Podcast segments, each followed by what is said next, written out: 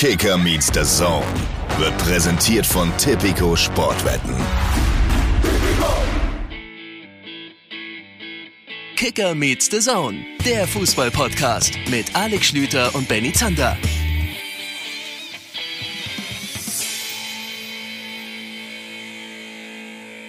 Ja, einen recht schönen guten Tag wünsche ich euch. Ne? Herzlich willkommen. Hier sind wir wieder. Der Podcast eures Vertrauens, in den ich in den letzten Jahren, ich würde mal sagen, also locker 10 bis 15 Euro habe ich investiert in diesen Podcast. Und ich lasse mir dieses Geld, das lasse ich mir nicht verbrennen. Auch nicht von Alex Schlüter. Hallo. Äh, schönen guten Tag. Mit, mit 15 Euro kenne ich mich als der Zone-Mitarbeiter gut aus. Schön, dass ihr mit dabei seid. 15 Euro sind hier beim, beim äh, Dealer meines Vertrauens genau 5 Dürüm. Rechnest du auch immer in Dürüm und Döner um? Naja, also du weißt ja, dass ich seit, seit einer gewissen Zeit unter die Veggies gegangen bin und äh, seitdem rechne ich in Salatköpfen. es gibt doch auch Dürre mit Halloumi und so weiter. Aber das ist, äh, es bleibt bei mir die alte Rechnung so um die 3 Euro, kommt natürlich drauf an. Wahrscheinlich in München ist, ist der Dönerindex wahrscheinlich bei 7 Euro und äh, in Berlin gibt es Straßen, da kriegt man wahrscheinlich auch einen für 1,50. Aber so 3 Euro ist immer so meine Umrechnung. Ist Leipzig eine gute Dönerstadt? Ich finde schon. Meine, ich habe da mal, ich habe da mal gelebt, aber muss zugeben, dass ich nicht so die Erinnerung habe, was nicht für die Dönerstadt Leipzig spricht. Ich kann dir gleich sagen, was die Döner-Hauptstadt Nummer 1 ist. Äh, Spoiler, meiner Meinung nach nicht Berlin. Oh. Das ist aber, lass das nicht die Jungs von Underground of Berlin hören. Äh, die, die knüppeln dir links und rechts einen um die Ohren, wenn du sowas erzählst. Also ich habe in Berlin schon sehr viel Döner, Dürüm und so weiter gegessen. Ich habe mir auch von den Einheimischen dort so Insider-Tipps zeigen lassen. Unter anderem letztens gerade erst wieder ähm, mit jemandem da gewesen, der gesagt hat, hier gibt es den besten Dürüm in Berlin. Und dann habe ich ihn probiert und verdammt, der war wirklich richtig, richtig gut, muss ich sagen. Aber hier in Leipzig, es gibt ein paar Läden, die können das. Ich sage dir, es ist wahrscheinlich der größte Außenseiter-Tipp in der Geschichte von KMD. Die beste Dönerstadt, und ich habe es gerade frisch bestätigt bekommen von meinem lieben Bruder, und der ist kulinarisch nochmal ein anderes Level als ich, du kennst ihn mhm. und weißt es darum das zu bestätigen. Stimmt. Helmstedt Ach, komm, meine, jetzt hör auf. Ja, das ist, äh, ja, natürlich, und da denkt man jetzt wieder der Lokalpatriotist, weil ich da eben groß geworden bin. Das, äh, da war mein Gymnasium und ich bin mit Helmstedt sogar mehr verwurzelt als Wolfsburg, aber äh, natürlich äh, schiebt man mich immer eher so dahin. Aber das kleine Helmstedt, so eine halbe Autostunde von Wolfsburg entfernt, auf, äh, auf, an der Grenze, dafür ist es, glaube ich, auch am bekanntesten, rüber in den Osten. Als nächstes kommt dann Magdeburg. Das ist dönermäßig so dermaßen gut aufgestellt, mein Bruder hat gesagt, äh, also ich meine, lebt ja auch in Hamburg und kam zurück aus einem Heimatbesuch und hat gesagt, ey, ohne Scheiß, der beste Dönerladen Hamburgs wäre auf Platz 5 oder 6 in oh, Helmstedt. Das ja, ist eine So Ansage. gut ist Helmstedt in Sachen Döner. Äh, probiert es aus, fahrt einmal runter von der Autobahn, von der A2 und dann werdet ihr feststellen, verdammt, es ist absolut richtig.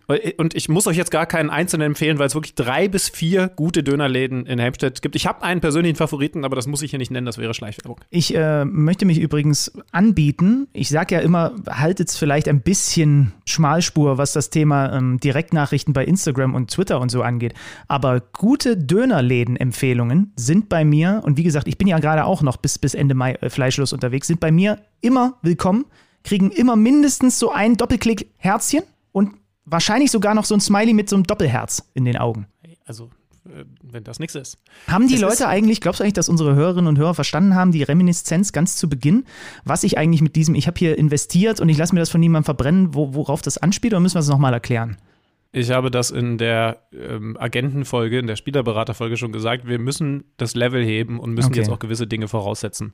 Gut. Ich finde auch, so langsam sollten wir aussieben. Wer, wer solche Wortspiele nicht versteht, der, der soll halt einfach in, ein, in einen Zweitpodcast wechseln. Mhm. Aber ich habe auch ein großes Selbstvertrauen an unsere Hörerschaft und weiß, die kriegen das hin. Die wissen unsere kulinarischen Tipps zu schätzen und die wissen auch mit sowas umzugehen. Das ist einfach so ein Grundvertrauen, das ich mittlerweile ja. aufgebaut habe. Übrigens, es ist wirklich eine kulinarische Folge, denn das kann ich schon vorwegnehmen. Wir werden heute auch noch Kevin Trapp hören. Und weil dieses Interview bereits aufgezeichnet ist, ausnahmsweise mal haben wir nämlich, äh, was heißt wir? Ich, vergangene Woche mit ihm gesprochen. Mhm. Ich kann verraten, auch da geht es um was Kulinarisches. Ich bin ähnlich gespannt äh, wie die Hörer, weil ich wirklich noch nicht genau weiß, was da gleich auf mich und auf euch zukommen wird mit diesem Interview. Hat äh, Meister Schlüter hat es ja gerade gesagt, also vergangene Woche stattgefunden vor der Niederlage der Frankfurter, über die wir gleich sprechen wollen. Wir haben später auch noch Oliver Hartmann vom Kicker hier bei uns in der heutigen Folge wollen ein bisschen über RB Leipzig sprechen, die sich ja peu à peu ranrobben da oben an die ersten drei. So viele Punkte zumindest auf Leverkusen sind es nicht mehr. Ja, und dann ähm, wollen wir natürlich gucken, was der Spieltag sonst noch so zu bieten hatte. Er hatte unter anderem ein Jubiläums-Borussen-Duell zu bieten mit einem ganz, ganz klaren Ausgang. Lass uns damit mal anfangen. Wir haben ja letzte Woche, erinnerst du dich, gefragt, ob die Leute eigentlich äh, Wert darauf legen, dass wir eine bestimmte Reihenfolge bei den Spielen einhalten. Freitag, Samstag, Sonntag oder andersrum.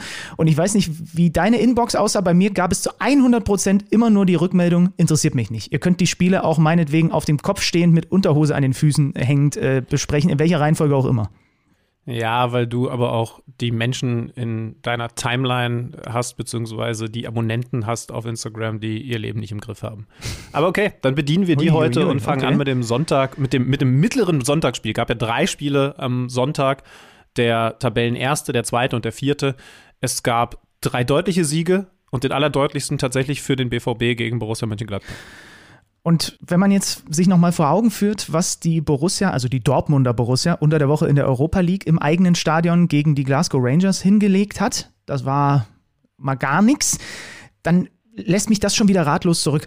Aber auf der anderen Seite, wir drehen es erstmal rum. Nein, ich möchte jetzt nicht schon wieder über die fehlende Konstanz und über Haltung und so weiter sprechen. Nein, ich möchte erstmal darüber sprechen, dass sie eine Reaktion, und zwar die bestmögliche gezeigt haben, auf diese Heimniederlage gegen die Rangers. 6 zu 0. Lass es uns erstmal positiv drehen, bevor ich hier schon wieder ja. in, diese, in diese falsche Richtung abbiege.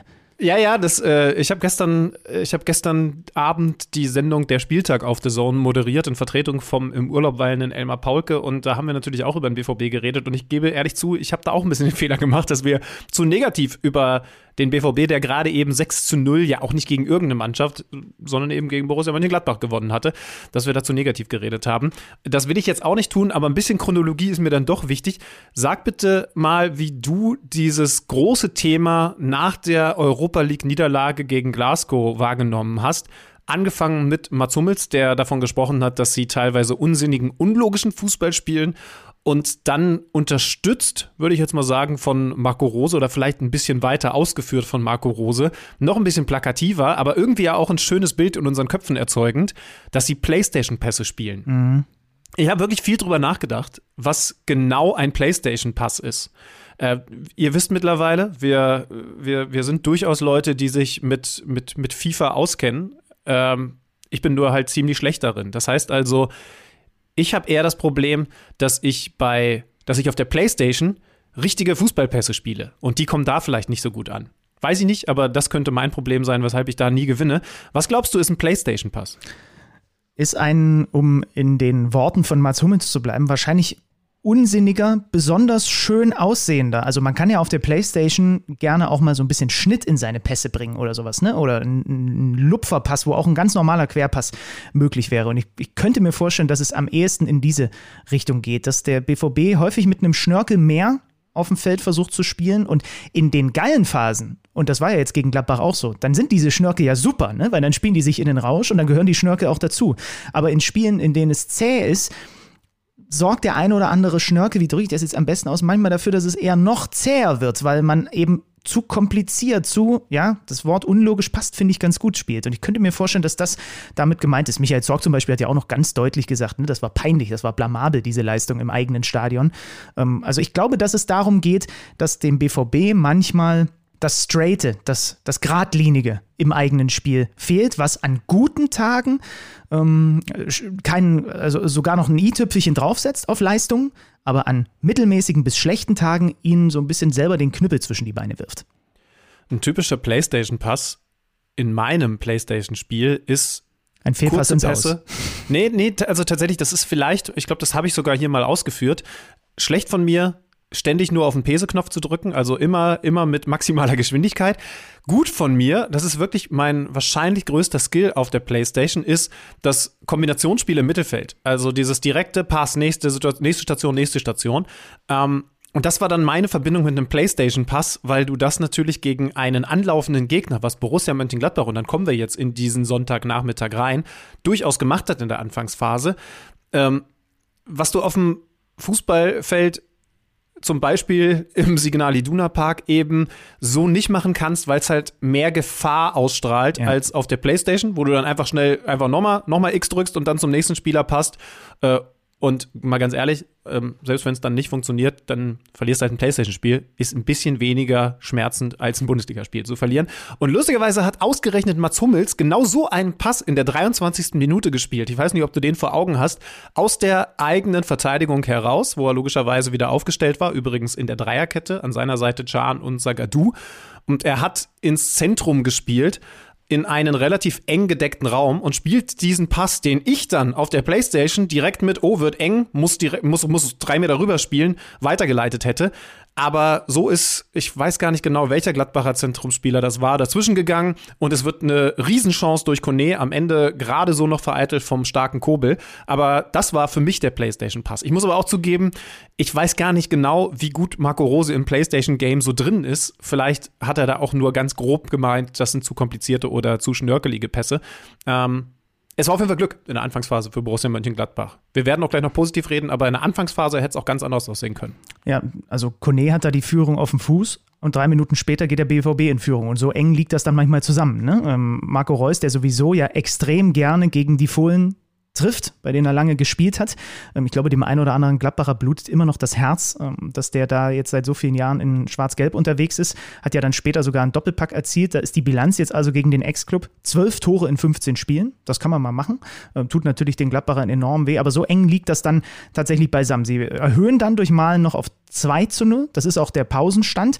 Und trotzdem, wenn wir zu Beginn der zweiten Halbzeit gucken, auch da wieder Jonas Hofmann an die Latte, wäre ein mögliches 1-2 gewesen. Also es gab schon diese Kipppunkte im Spiel, aber diesmal eben Dortmunder Spielglück, auch in der einen oder anderen Situation. Ja, in der Phase auf jeden Fall Spielglück und dann in der zweiten Halbzeit, im Lauf der zweiten Halbzeit auch diese spielerische Explosion, die genau. wir ja immer mal wieder von Dortmund gesehen haben. Zum Beispiel gegen Freiburg beim 5-1 vor, was war es, so vier Wochen.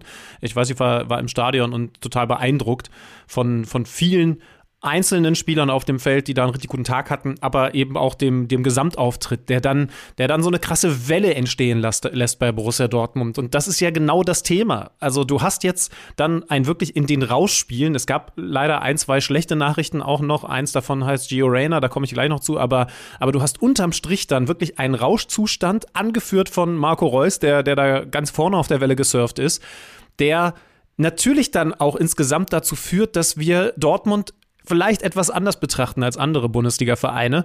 Warum? Weil sie an solchen Abenden, an solchen Nachmittagen immer wieder zeigen, was theoretisch möglich ist. Und umso perplexer ist man dann, wenn sowas passiert wie am Donnerstag. Es gibt Vereine, die spielen halt, wer ist so ein klassisches Team? Frankfurt beispielsweise.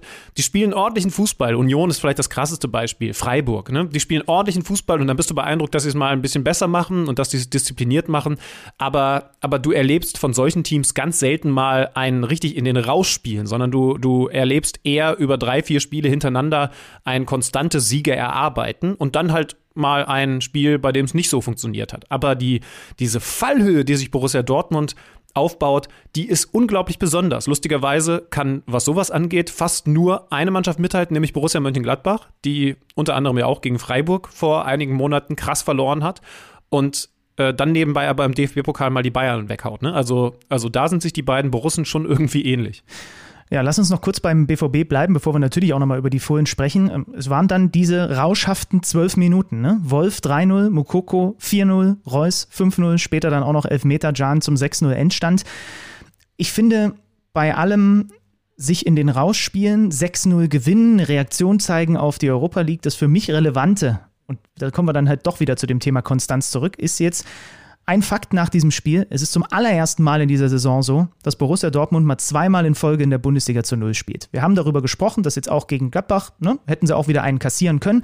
Aber ich finde, das ist so ein Fakt, der für mich heraussticht. Und wenn sie das einigermaßen hinbekämen in den kommenden Wochen, weil es ist nun mal einfach in dieser Saison offensichtlich so, sie können den, Gegen, äh, den Gegner nicht immer offensiv überpowern, so, sondern es, es gibt einfach Spiele, da muss dann auch mal ein 1-0 vielleicht mal reichen. Selbst bei dieser ganzen offensiven äh, Wucht, selbst ohne Haaland auf dem Feld. Und das ist für mich so dieser Fakt, den ich so krass fand, als ich dann wirklich das gehört habe und nochmal nachgeschaut habe. Ja, klar, das ist jetzt das erste Mal in dieser Saison gewesen, dass man in der Liga mal zweimal in Folge hinten die Null hält. Und das ist, ist für mich was, was ich jetzt in den kommenden Wochen einfach häufiger mal beim BVB sehen will, dass das wirklich unterm Strich, egal wie es zustande kommt, am Ende dasteht, dass sie keinen kassieren. Äh, ist, ist die absolute Hauptbaustelle, das stimmt definitiv, aber bevor wir jetzt doch wieder zu negativ werden, muss man ja auch mal eines festhalten. Sie haben jetzt sechs Tore gemacht, beeindruckend stark. Zwei Tore gegen Glasgow, davor drei Tore gegen Union, zwei Tore gegen Leverkusen, drei Tore gegen Hoffenheim. Okay, schwach offensiv gegen St. Pauli im Pokal, aber davor eben fünf gegen den SC Freiburg. Besondere Randnotiz, das ohne Erling Haaland also gegen Freiburg war, glaube ich, noch dabei, aber nun fällt er ja schon eine gewisse Weile aus. Das heißt also, das, was erst einmal das größte Problem sein könnte, dass du von einem Spieler ja nun so krass abhängig bist und der ausfällt, das tritt im Moment nicht zutage. Das muss man ja auch mal festhalten. Sie, sie, ja. also du hast jetzt nebenbei im Kopf natürlich längst ausgerechnet, was das für ein Toreschnitt ist in den letzten fünf, sechs, sieben Pflichtspielen, aber das ist erstmal krass und das müssen wir so festhalten. Äh, genau, mir geht es nur darum, um äh, dann auch eine Stabilität und ähm, ein, ein gewisses Level, was man einfach nicht unterschreitet, innerhalb des Spiels. Verstehst du, was ich meine? Ich glaube, dass der BVB häufig durch diese Gegentore dann auch halt mal anfängt zu wackeln und äh, dann doch sich wieder so ein bisschen um, um auch einfach einen guten Gesamteindruck bringt, wenn man selbst aus einem Spiel mit einem Sieg rausgegangen ist. Das ist eher so das, was ich, was ich meine. Ne? Also, dass man halt gegen Hoffenheim oder gegen Frankfurt, wenn, wenn man bei den Spielen bleiben, halt auch zwei kassiert hat. So. Und dann ist, äh, gewinnt man das Spiel am Ende und das ist wichtig. Hauptsache erstmal der Sieg steht unter unterm Strich. Aber äh, gegen die Hertha waren es auch drei Gegentore, da hat man das Spiel verloren. Mir geht es darum, so innerhalb eines Spiels mal für 90 Minuten wirklich so mal konstant einfach einen ganz glasklaren Sieg einzufahren. Ich finde, das kann man von der Mannschaft schon verlangen. Die haben gerade 6-0 gewonnen. Ja, ja, ja natürlich, natürlich. Es ist die Ambivalenz beim BVB, sie bleibt weiter bestehen. Unterm Strich, klar, logisch. Ich, es gibt keine Mannschaft in der Liga, bei der es mehr Spaß macht, zuzugucken, wenn sie eben diese Welle erwischen ich bin gespannt auf die nächsten Wochen. Also jetzt natürlich erstmal sau wichtig, äh, Rückspiel, da geht schon noch was, aber das wird nach dem 2 zu 4 eine ganz schwere Aufgabe in Glasgow. Dann Augsburg, über die wir dann später noch sprechen können, die keine gute Phase haben. Und dann finde ich, kommt ein ganz interessanter Monat März. Mainz, Bielefeld, Köln. Ähnliche Teams auf eine gewisse Art und Weise. Ähm, sehr gut gegen den Ball arbeitende Teams. Unangenehm zu spielende Teams. Da muss sich Dortmund beweisen. Und wenn sie das hinkriegen, dann glaube ich, schlagen sie auch Leipzig. Das ist dann Anfang April, am 28. Spieltag. Und da bin ich mal sehr gespannt, wie es in der Tabelle aussieht. Aber dieser Monat März, der wird, je nachdem, was dann da auch in Europa League noch kommt, alleine in der Bundesliga schon mal sehr, sehr spannend. Ja, und sind wir ehrlich, in diesem Monat werden die Fans reingehen mit der Erwartung und auch mit der Forderung, jetzt zeigt uns, dass ihr erkennt, wo die Stolperfallen sind und dass ihr in der Lage seid, einfach einen Schritt ringsherum zu machen. Genau diese Gegner, über die du gerade gesagt hast, gesprochen ja, hast. Das, Schöne ist tatsächlich, sie werden wirklich reingehen, weil sie auch ins Stadion gehen dürfen. Das könnte natürlich schon auch nochmal einen zusätzlichen Schub geben für Borussia ja, Dortmund, total. denn die haben das größte Stadion. Wir haben in den letzten anderthalb Jahren mehr als nur einmal über die Abhängigkeiten von Fans und vielleicht auch die unterschiedlichen Abhängigkeiten von Fans, was die jeweiligen Bundesligisten angeht, gesprochen. Borussia Dortmund hatten wir da immer sehr, sehr weit vorne. Drehen wir es um und gucken auf die andere Borussia nochmal. Adi Hütter hat relativ klar auch bei uns am Zone-Mikrofon nach dem Spiel gesagt, das, was ab der 70. Minute passiert ist, das geht so einfach nicht. Dass du dir dann wirklich so, und du hast es gesagt, es ist ihnen gegen Freiburg in diesem Spiel, was auch immer noch nicht zu erklären ist, auch schon mal passiert. Da sogar, korrigier mich, im eigenen Stadion, wenn mich nicht alles täuscht, ne, wo sie da so auf die ja. Nuss gekriegt haben. Jetzt in Dortmund ähm, und da ja, kann man ja dem Trainer als Gladbacher Fan nur, nur, nur beipflichten. Es darf dann einfach, haben wir schon häufig in diesem Podcast gesagt, es passiert immer mal wieder, aber es darf halt einfach nicht passieren, dass du am Ende mit 6 dann vom Hof gehst. Dann ist es am Ende 0-4 oder 0-3 mit, mit klarer Tendenz pro BVB, aber nicht 0-6. Jan Sommer bekommt bei diesem Spiel die Kickernote 4,5. Und was ist das große Problem?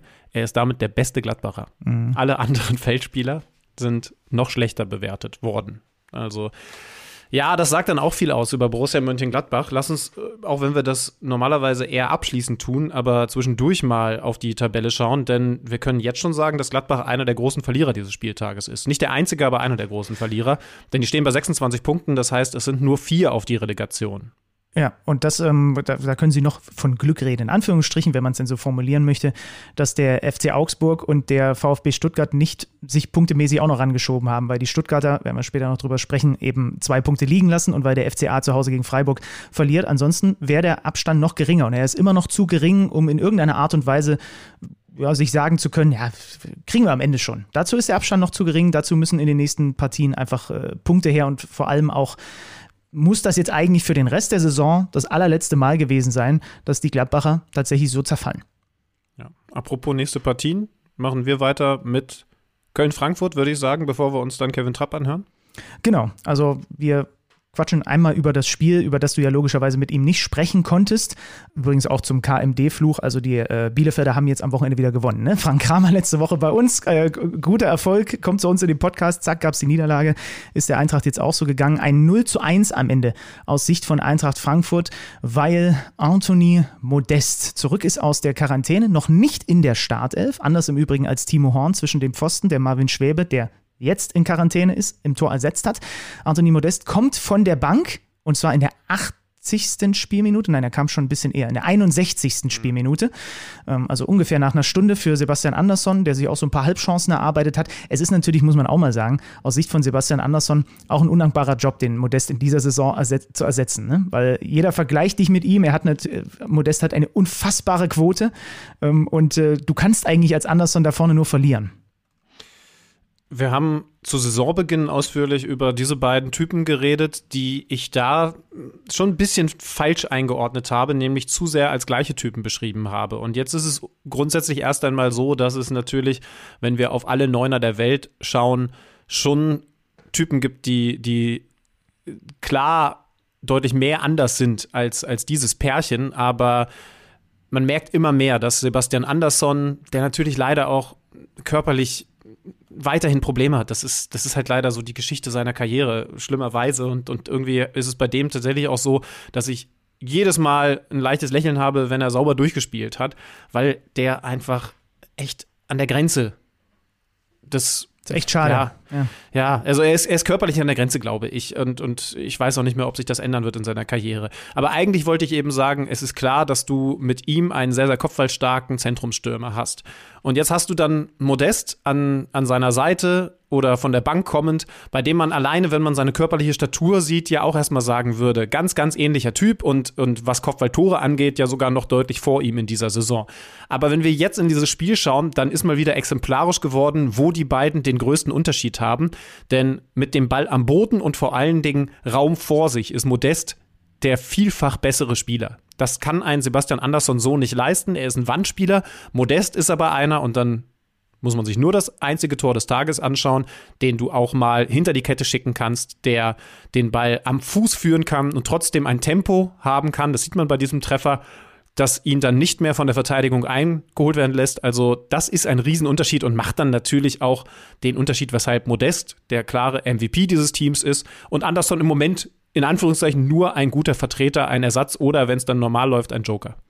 Zur Wahrheit gehörte auch dazu, dass die Eintracht gut begonnen hat. Eine richtig dicke Chance von Seppel Rode da hatte, äh, zum Beispiel, an die ich mich erinnere. Trotzdem Nennen wir Seppel, ja? Äh, ja, ist mir gerade so. Gut. Du weißt doch, dass ich mir vorher selten überlege, was ich hier in diesem Podcast sage. Es kommt einfach so rausgeplumpst.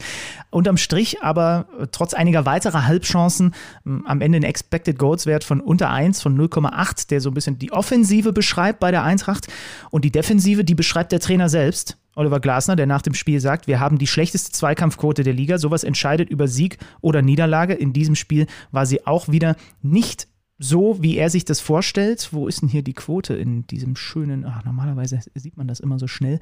Also sie war auf jeden Fall wieder für das, was er von der Mannschaft erwartet und wo er sagt, das ist das Limit, an das wir auf jeden Fall mal kommen müssen, um in der Bundesliga bestehen zu können, zum wiederholten Male in dieser Saison. Und jetzt hat er es tatsächlich dann auch mal öffentlich so thematisiert, um eben auch die Mannschaft da mal in den Senkel zu stellen. War das nicht genug von der Eintracht, vor allem in Sachen Zweikampfführung?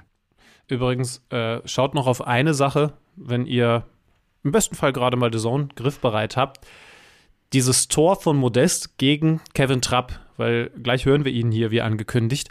Und dann schaut mal, wie Kevin Trapp versucht, dieses Tor zu verhindern, welche Technik er da wählt. Ihr werdet sie gleich detailliert von ihm selbst beschrieben bekommen. Ich fand es total interessant, weil logischerweise habe ich es andersrum wahrgenommen. Ich habe mit ihm am Mittwoch gesprochen. Er hat genau über diese Torhütertechnik gesprochen und dann kriegt er auf diese Art und Weise das Gegentor und ich weiß nicht, ich habe jetzt nicht nochmal mit ihm gesprochen, aber in dem Moment habe ich mir sogar eingebildet, weil er so auf den Boden hämmert, nachdem das Ding durch seine Beine gespielt wurde von Modest als, als würde ihm so durchrauschen, scheiße, genau darüber habe ich doch gerade geredet und jetzt kriege ich dieses Gegentor. Ja, gut. Also es hat leider zum Negativen, nein, er hat natürlich nicht in dem Moment an das KMD-Interview vom Mittwoch gedacht, aber es hat in diesem Moment leider tatsächlich exakt gepasst, weil das Thema habe ich unter anderem mit ihm besprochen. Also sagen wir mal so, eine Hand hat, haut auf den Boden wegen dieser, wegen dieser äh, Technik sicherlich und die andere haut einfach wegen der Entstehung auf den Boden, ne? weil es halt dann so, so, so unglaublich unglücklich aus, äh, aus Frankfurter Sicht ist, wie Kamada in so einem halben Pressschlag im Endeffekt die Flanke für den Modest macht. Ich habe die Zweikampfquote gefunden im Übrigen. 45 Prozent. Ja, aber war auch ein Zweikampf, ne? Den, also den, den Kamada ja irgendwie gewinnt, aber doch eben nur so unglücklich, dass er damit einen Assist auf Modest spielt. Und, ja. und wie gesagt, man sieht auch sehr gut, dass Modest einfach das Tempo mit dem Ball hat, um dann sauber zum Abschluss zu kommen. Aus der Position, wenn ihr mal in der richtigen Situation, also an der richtigen Stelle, ein sogenanntes Freeze macht, also auf Pause drückt, dann seht ihr, da werden andere eingeholt. Und mhm. er eben nicht. Das ist ein großer Unterschied. Hast du noch was zum Spiel zu sagen? Ansonsten können wir uns das Interview anhören. Nö, 1-0 Köln, die sind Siebter und damit zwei Punkte hinter Europa. Und äh, der eine oder andere träumt. Baumgart nicht. Bleibt vorsichtig, so wie sich das gehört. Ja. Ich glaube, bevor wir uns dann jetzt Kevin Trapp, wie gesagt, schon am vergangenen Mittwoch aufgezeichnet, weil auch Fußballprofis mal gewisse ähm, Einhaltungen in Sachen Terminkalender haben. Äh, bevor wir uns das anhören, vielleicht noch ein, zwei Sachen an die Hand gegeben. Ähm, erstens, weil er von, von Gary mehrfach gesprochen hat und ich dann im Nachhinein erst entschieden habe, das setze ich jetzt nicht voraus bei unseren Hörern. Das erklären wir nochmal. Habe ich es da aber eben nicht direkt vorgestellt. Gary Ehrmann ist ja einer seiner wichtigsten Trainer gewesen, nämlich Torwarttrainer. Ihr werdet merken, großes Thema jetzt gleich. Äh, ich glaube, den kennt man, ne? Also er spricht aber eben nur von Gary. Gary Ehrmann, erster FC Kaiserslautern, hätte auch als Wrestler arbeiten können, ist aber mittlerweile viele, viele Jahre prägende Torhüter-Trainerfigur. Genau. Ähm, neben Kevin Trapp, Tim Wiese, Roman Weidenfeller, die man mit ihm so verknüpft, weil einfach aus dieser lauterer Torwart-Jugend eben geformt von Gary Ehrmann, reihenweise Bundesliga, äh, und zwar richtig gute Bundesliga-Torhüter herausgekommen sind, äh, ist mittlerweile, glaube ich, auch wieder zurück beim FCK. Da hat es mal so ein halbes Zerwürfnis gegeben. Jetzt ist er zumindest wieder in der Jugend Torwarttrainer. Ja, ich kann aber auch sagen, wenn ich Gary Ehrmann entlassen habe und dann klopft der Typ mit der Statur und sicherlich mehreren Finishing-Moves im Gepäck wieder an die Tür, dann würde ich ihn auch wieder reinlassen. Mhm. Sage ich ganz ehrlich. Und beim FCK läuft es ja im Moment gar nicht so schlecht. können wir irgendwann mal hinschauen. Aber das letzte, was ich da aus der Liga gesehen habe, war ja sehr, sehr erfolgreich. Vom ersten FC Kaiserslautern. Ähm, ja, und ich habe mit ihm über Dinge gesprochen, die ich mit dir nie besprechen kann. Auch das. Okay. Äh, vielleicht mal so als Einstieg. Ich habe das direkt einfach zu Beginn mal genutzt. Ihr werdet es jetzt gleich hören. Wie gesagt, vergangenen Mittwoch aufgezeichnet. Kevin Trapp mit Alexander Schlüter. Viel Spaß.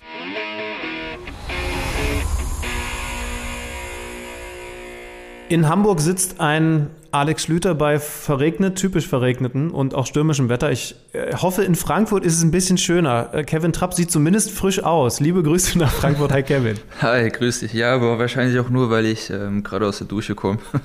Aus der heißen Dusche, die ich gebraucht habe, weil das Wetter hier nicht viel besser ist als in Hamburg anscheinend. Ja, okay, dann steht es da schon mal 1-1. Äh, wenn wir bei dem Thema gerade sind, ich muss jetzt nutzen, dass ich mit einem, ich glaube, ich hoffe, ich habe mich da nicht falsch informiert, Kaffeekenner und äh, auch Liebhaber spreche.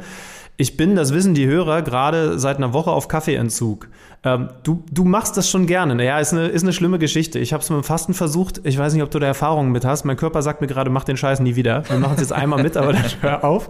Ähm, wie, viel, wie viel Kaffee ist vernünftig? Äh, äh, also sag mir das als Profi bitte mit einer, mit einer vernünftigen Zahl. Ja, also die, die Frage ist ja, was ist jetzt ein Kaffeekenner? Also ich, ja, ich kenne mich ein bisschen aus, aber ich kann dir jetzt auch nicht alles über Kaffeebohnen erzählen tatsächlich. Vernünftig habe ich gelesen, seien so fünf Espresso maximal pro Tag, weil ich tatsächlich auch einen sehr hohen Kaffeekonsum habe und ich habe irgendwann versucht, mich mal zu informieren, was denn noch okay ist und da habe ich irgendwo mal gelesen, fünf ähm, Espresso seien noch okay, aber ich bin teilweise deutlich über dem Okay drüber. was das angeht. Ja, das, weil das hatte ich nämlich gelesen, dass du das schon ganz gerne mal machst Ja. und ich auch. Und äh, ich finde es jetzt gerade erschreckend bei mir, wie mein Körper darauf reagiert, wenn ich ihm mal keinen Kaffee gebe oder, oder Koffein grundsätzlich. Aber was, was, was hast du dann für, also was passiert mit deinem Körper? Also, also es, es, äh, es ist so schwankend. Von, von morgens ähm, möchte er mir sagen, bring dich um und zu, zu einfach, einfach so einer allgemeinen Schlappheit. Und irgendwie gibt es mir auch zu denken. Also ich habe tatsächlich auch so, so, ein, so ein ständiges Kopfschmerzen gehabt. Ähm, und äh, ich weiß nicht. Also es sagt mir zumindest, dass ich nicht wieder so ganz hart mit dem Zeug anfangen soll. Aber es gibt, glaube ich, auch ganz andere Profis. Ich weiß aus Wolfsburg, so, so diese Fraktion um Miroslav Kahan damals, äh, da hat mir mal der Mediziner vom VfL Wolfsburg gesagt, die haben so 15, 16 Espresso am Tag getrunken. Also in Ja, der okay, Region bist du ist- nicht. Ja. Ich glaube, das ist schon deutlich drüber. Also da, das äh, ist dann schon wirklich nicht mehr gesund. Ja. Kennst du, äh, ich meine, ein bisschen bist du rumgekommen. In, der, in, in, in so einer Genießerstadt wie Paris hast du wahrscheinlich auch Mitspieler gehabt, die, die dein, deine fünf am Tag auch nochmal gerissen haben. Ne? Ja, wir haben ähm, klar mit Marco Verratti damals als äh, echter Italiener, der praktisch auch die Espresso als ähm, wie Wasser getrunken hat, aber das war nie tatsächlich nie wirklich übertrieben. Ähm, beim Frühstück natürlich, nach dem Frühstück, nach dem Mittagessen, aber es war jetzt nicht so, dass wir so überkonsumiert haben praktisch. Ähm, es hat es hat tatsächlich in Frankfurt schon angefangen und in Paris habe ich mir eine, eine Espressomaschine, äh, beziehungsweise so eine, so eine Siebträgermaschine zugelegt. Ähm, Paris ist eine große Stadt und ähm, von dem Ort, an dem ich gelebt habe, bis dahin, wo es dann die guten Cafés gab, war es schon sehr weit teilweise.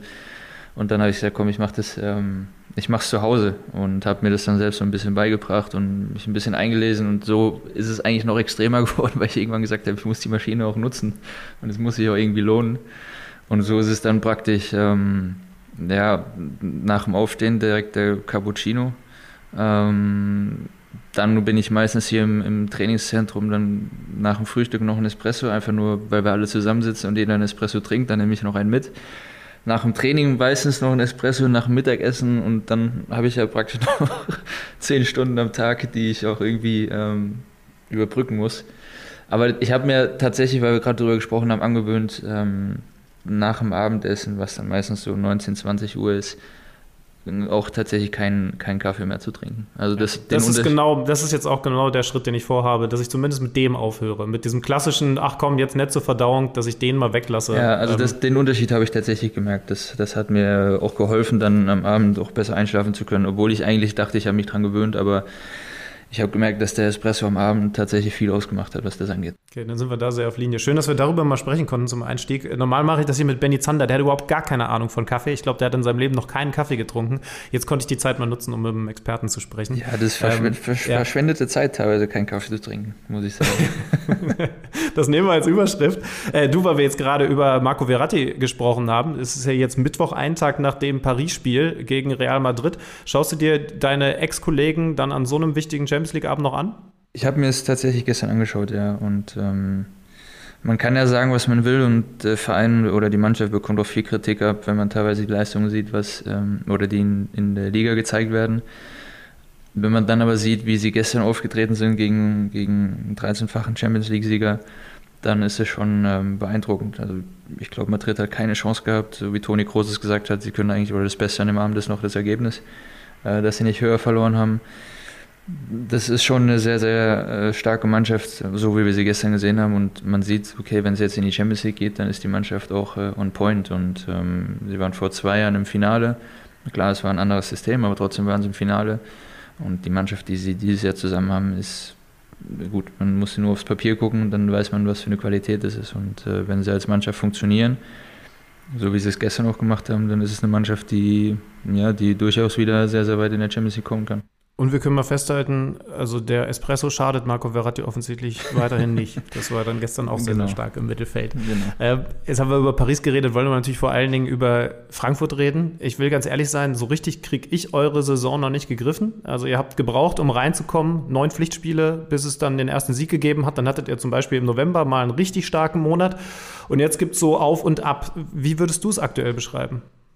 Ja, du hast eigentlich gut zusammengefasst. Wir haben tatsächlich nach dem Wolfsburg-Spiel auch darüber gesprochen, dass wir, oder dass das auch irgendwie die Eintracht ist, so wie wir gerade spielen. Das ist ähm, immer sehr emotional. Man, äh, ich habe mit Timmy Chandler darüber gesprochen, äh, die grauen Haare, die er hat, die hat er, weil er hier bei der Eintracht ist. weil ähm, es ist, wie du sagst, wir haben einen sehr schwierigen Saisonstart gehabt, wussten aber auch warum. Haben uns aber dann eigentlich in unserer Art und Weise, wie wir spielen, oder zumindest nach dem Sieg gegen Fürth, ähm, sehr stabilisiert und, und, sehr konstant gespielt und haben dann natürlich in den letzten sieben Spielen in der Hinrunde sechs gewonnen. Das hat uns natürlich auch sehr viel Selbstvertrauen gegeben und klar war der Rückrundenstart jetzt alles andere als das, was wir wollten, auch, auch vor allem aber dadurch, ja, weil wir eigentlich viel besser gespielt haben als das, was wir gemacht äh, oder was wir an Punkten am Ende auf dem Konto haben, außer gegen Bielefeld vielleicht, aber wir haben gegen Dortmund ähm, 60 sehr, sehr gute Minuten gehabt, in denen wir eigentlich schon 3-0 führen müssen, dann ist das Spiel wahrscheinlich durch. Ähm, in Augsburg am Ende hatten beide Seiten noch in der 90. Minute eine Großchance, aber vorher kannst du oder musst du es 2-0 machen, dann ist das Spiel vielleicht auch durch und du wirst es gewinnen. Gegen Bielefeld, klar, sind wir uns alle einig, dass es kein gutes Spiel war. Ähm, und gegen Wolfsburg habe ich es auch schon selbst gesagt, aber auch öfter gehört. Eigentlich weiß Wolfsburg gar nicht, wie sie gewonnen haben gegen uns. Weil das für mich mit die, ich, ja, wie soll ich sagen, eine Wolfsburger Mannschaft war, wie ich sie noch nie gesehen habe. Also kaum aktiv eigentlich, nur verteidigt mehr oder weniger. Ähm, und so wirklich aufs Tor geschossen haben sie auch nicht und äh, haben am Ende 2-0 gewonnen. Das ist, ist natürlich alles andere als, als das, was wir wollten und vorhatten. Ähm, das trübt so ein bisschen im Endeffekt die Leistung, die wir dann teilweise auch auf den Platz bringen. Aber am Ende erzählen, zählen halt leider die Punkte und das ist, ähm, da haben wir definitiv aus den ersten fünf Spielen äh, zu wenig geholt für das, was wir am Ende auch gezeigt haben. Weil du es gerade nochmal erwähnt hast, äh, Saisonanfang natürlich mit schwankenden Leistungen und ihr wusstet auch warum, weil da viel neu ist, neuer Trainer, Ex-Wolfsburger und natürlich auch einige Leute, die, die jetzt auch ganz klar Stammspieler sind, aber die eben auch erstmal neu ins System integriert werden mussten, ob jetzt Lindström oder Jakic, Boré. Würdest du sagen, dass die Findungsphase der Mannschaft abgeschlossen ist oder ist das weiterhin auf dem Platz erkennbar für dich, gerade auch von hinten, wenn du, wenn du das Spiel siehst? Da, da müssen noch weiter Automatismen wachsen. Also ich finde, wir haben uns, ich habe es ja gerade gesagt, sehr stabilisiert in unserem Spiel und man sieht immer mehr, was ähm, der Trainer auch vorhat mit uns. Aber ich finde vor allem im letzten, im letzten Drittel haben wir noch viel Entwicklungspotenzial, wo wir sehr häufig noch die falsche Entscheidung treffen, ähm, falsches Timing haben, wo wir einfach die Ballgewinne, die wir haben, die wir wirklich super mittlerweile äh, in unserem Spiel haben, äh, wenn wir das Pressing machen und die, die Bälle dort gewinnen, wo wir es auch vorhaben, wo wir es uns vornehmen. Und dann fehlt uns aber noch diese, diese, ja, dieser letzte Touch dann im, im letzten Drittel, die, die Ballgewinne auch perfekt auszuspielen, sodass wir dann zu Torchancen kommen. Weil oft ist es dann auch so, dass wir den Ball super gewinnen und dann haben wir den Angriff und dann treffen wir eine falsche Entscheidung und der ganze Angriff oder der ganze Aufwand, den wir vorher betrieben haben, ist eigentlich futsch mit einer falschen Entscheidung. Und das sind natürlich immer noch Automatismen oder, oder Dinge, die wir verbessern müssen, um, um uns da das Leben eben noch leichter zu machen. Aber ansonsten finde ich, dass wir gerade zum Anfang der Saison bis jetzt einen, einen Riesenschritt gemacht haben mit unserer Leistung, auch äh, in dem, wie wir es spielen.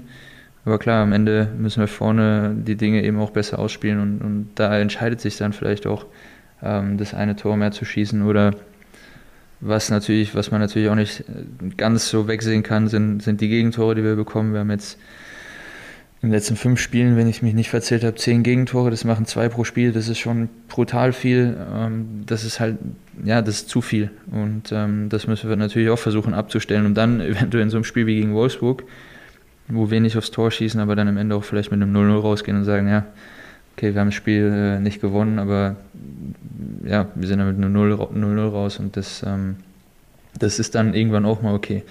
Das sind so die Dinge, die wir definitiv noch verbessern müssen. Logischerweise habt ihr das Wolfsburg-Spiel analysiert, ähm, hast du ja gerade auch schon erwähnt. Wie ist das eigentlich speziell beim Torhüter? Du bist bei der Videoanalyse, wir haben jetzt auch zum Beispiel zuletzt mit Frank Kramer von Bielefeld drüber geredet, mit der Mannschaft dabei, vermute ich mal. Wäre ja sonst auch sehr, sehr komisch.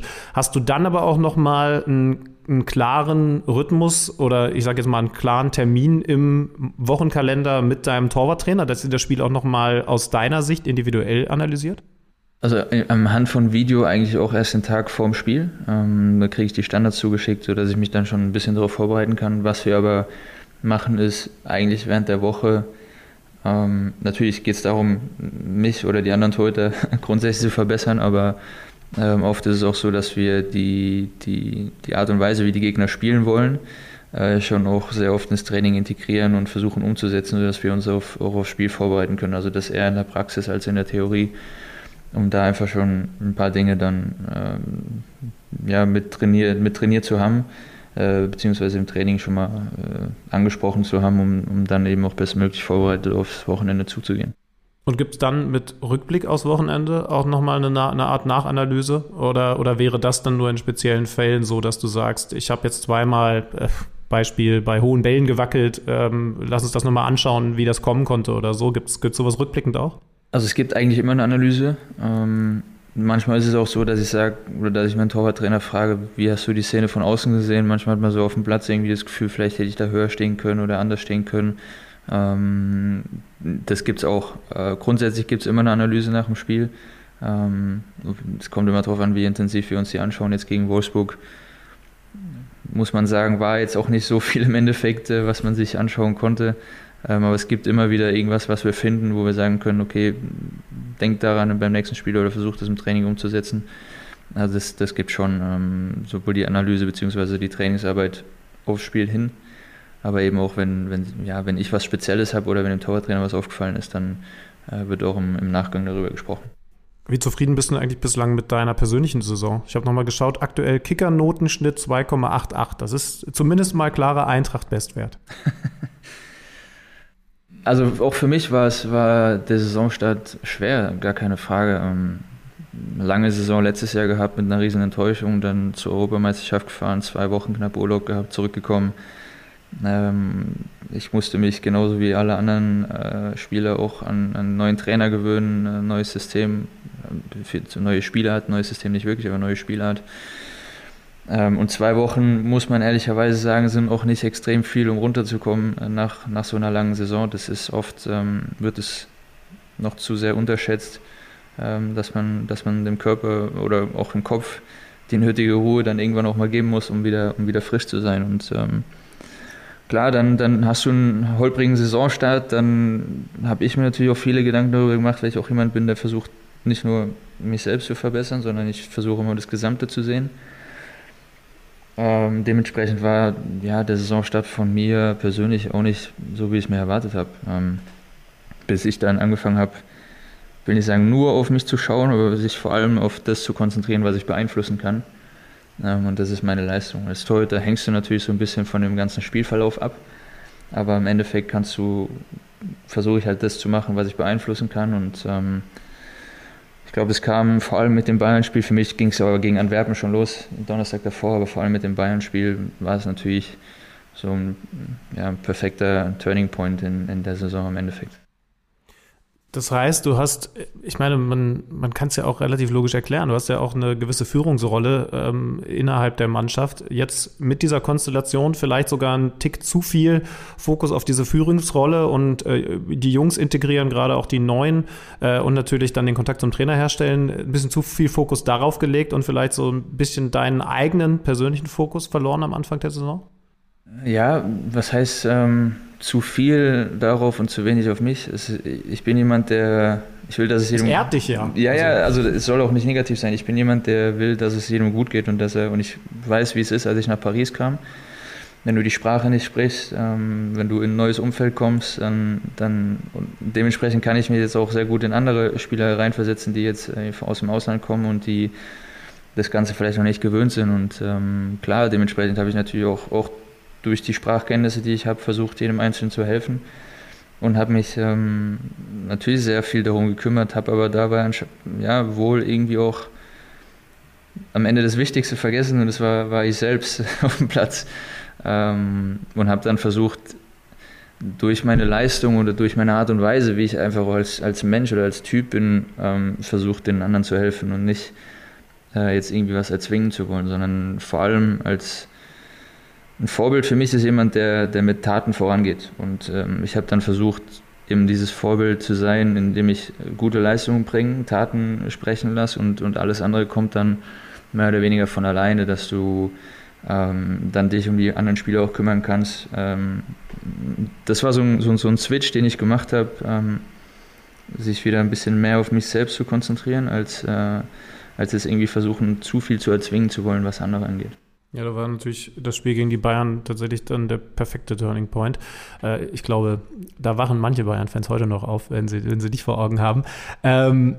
Du hast jetzt auch gerade gesagt, dass das mit dem neuen Trainer gar nicht so einfach war, sich umzustellen. Bei, bei ich sag jetzt mal, einem Mittelfeldspieler auf der 6 oder auch einem offensiveren Spieler, da würde ich sofort wissen, was, was so Umstellungsprobleme sein können. Man läuft vielleicht anders an, man hat eine andere Höhe.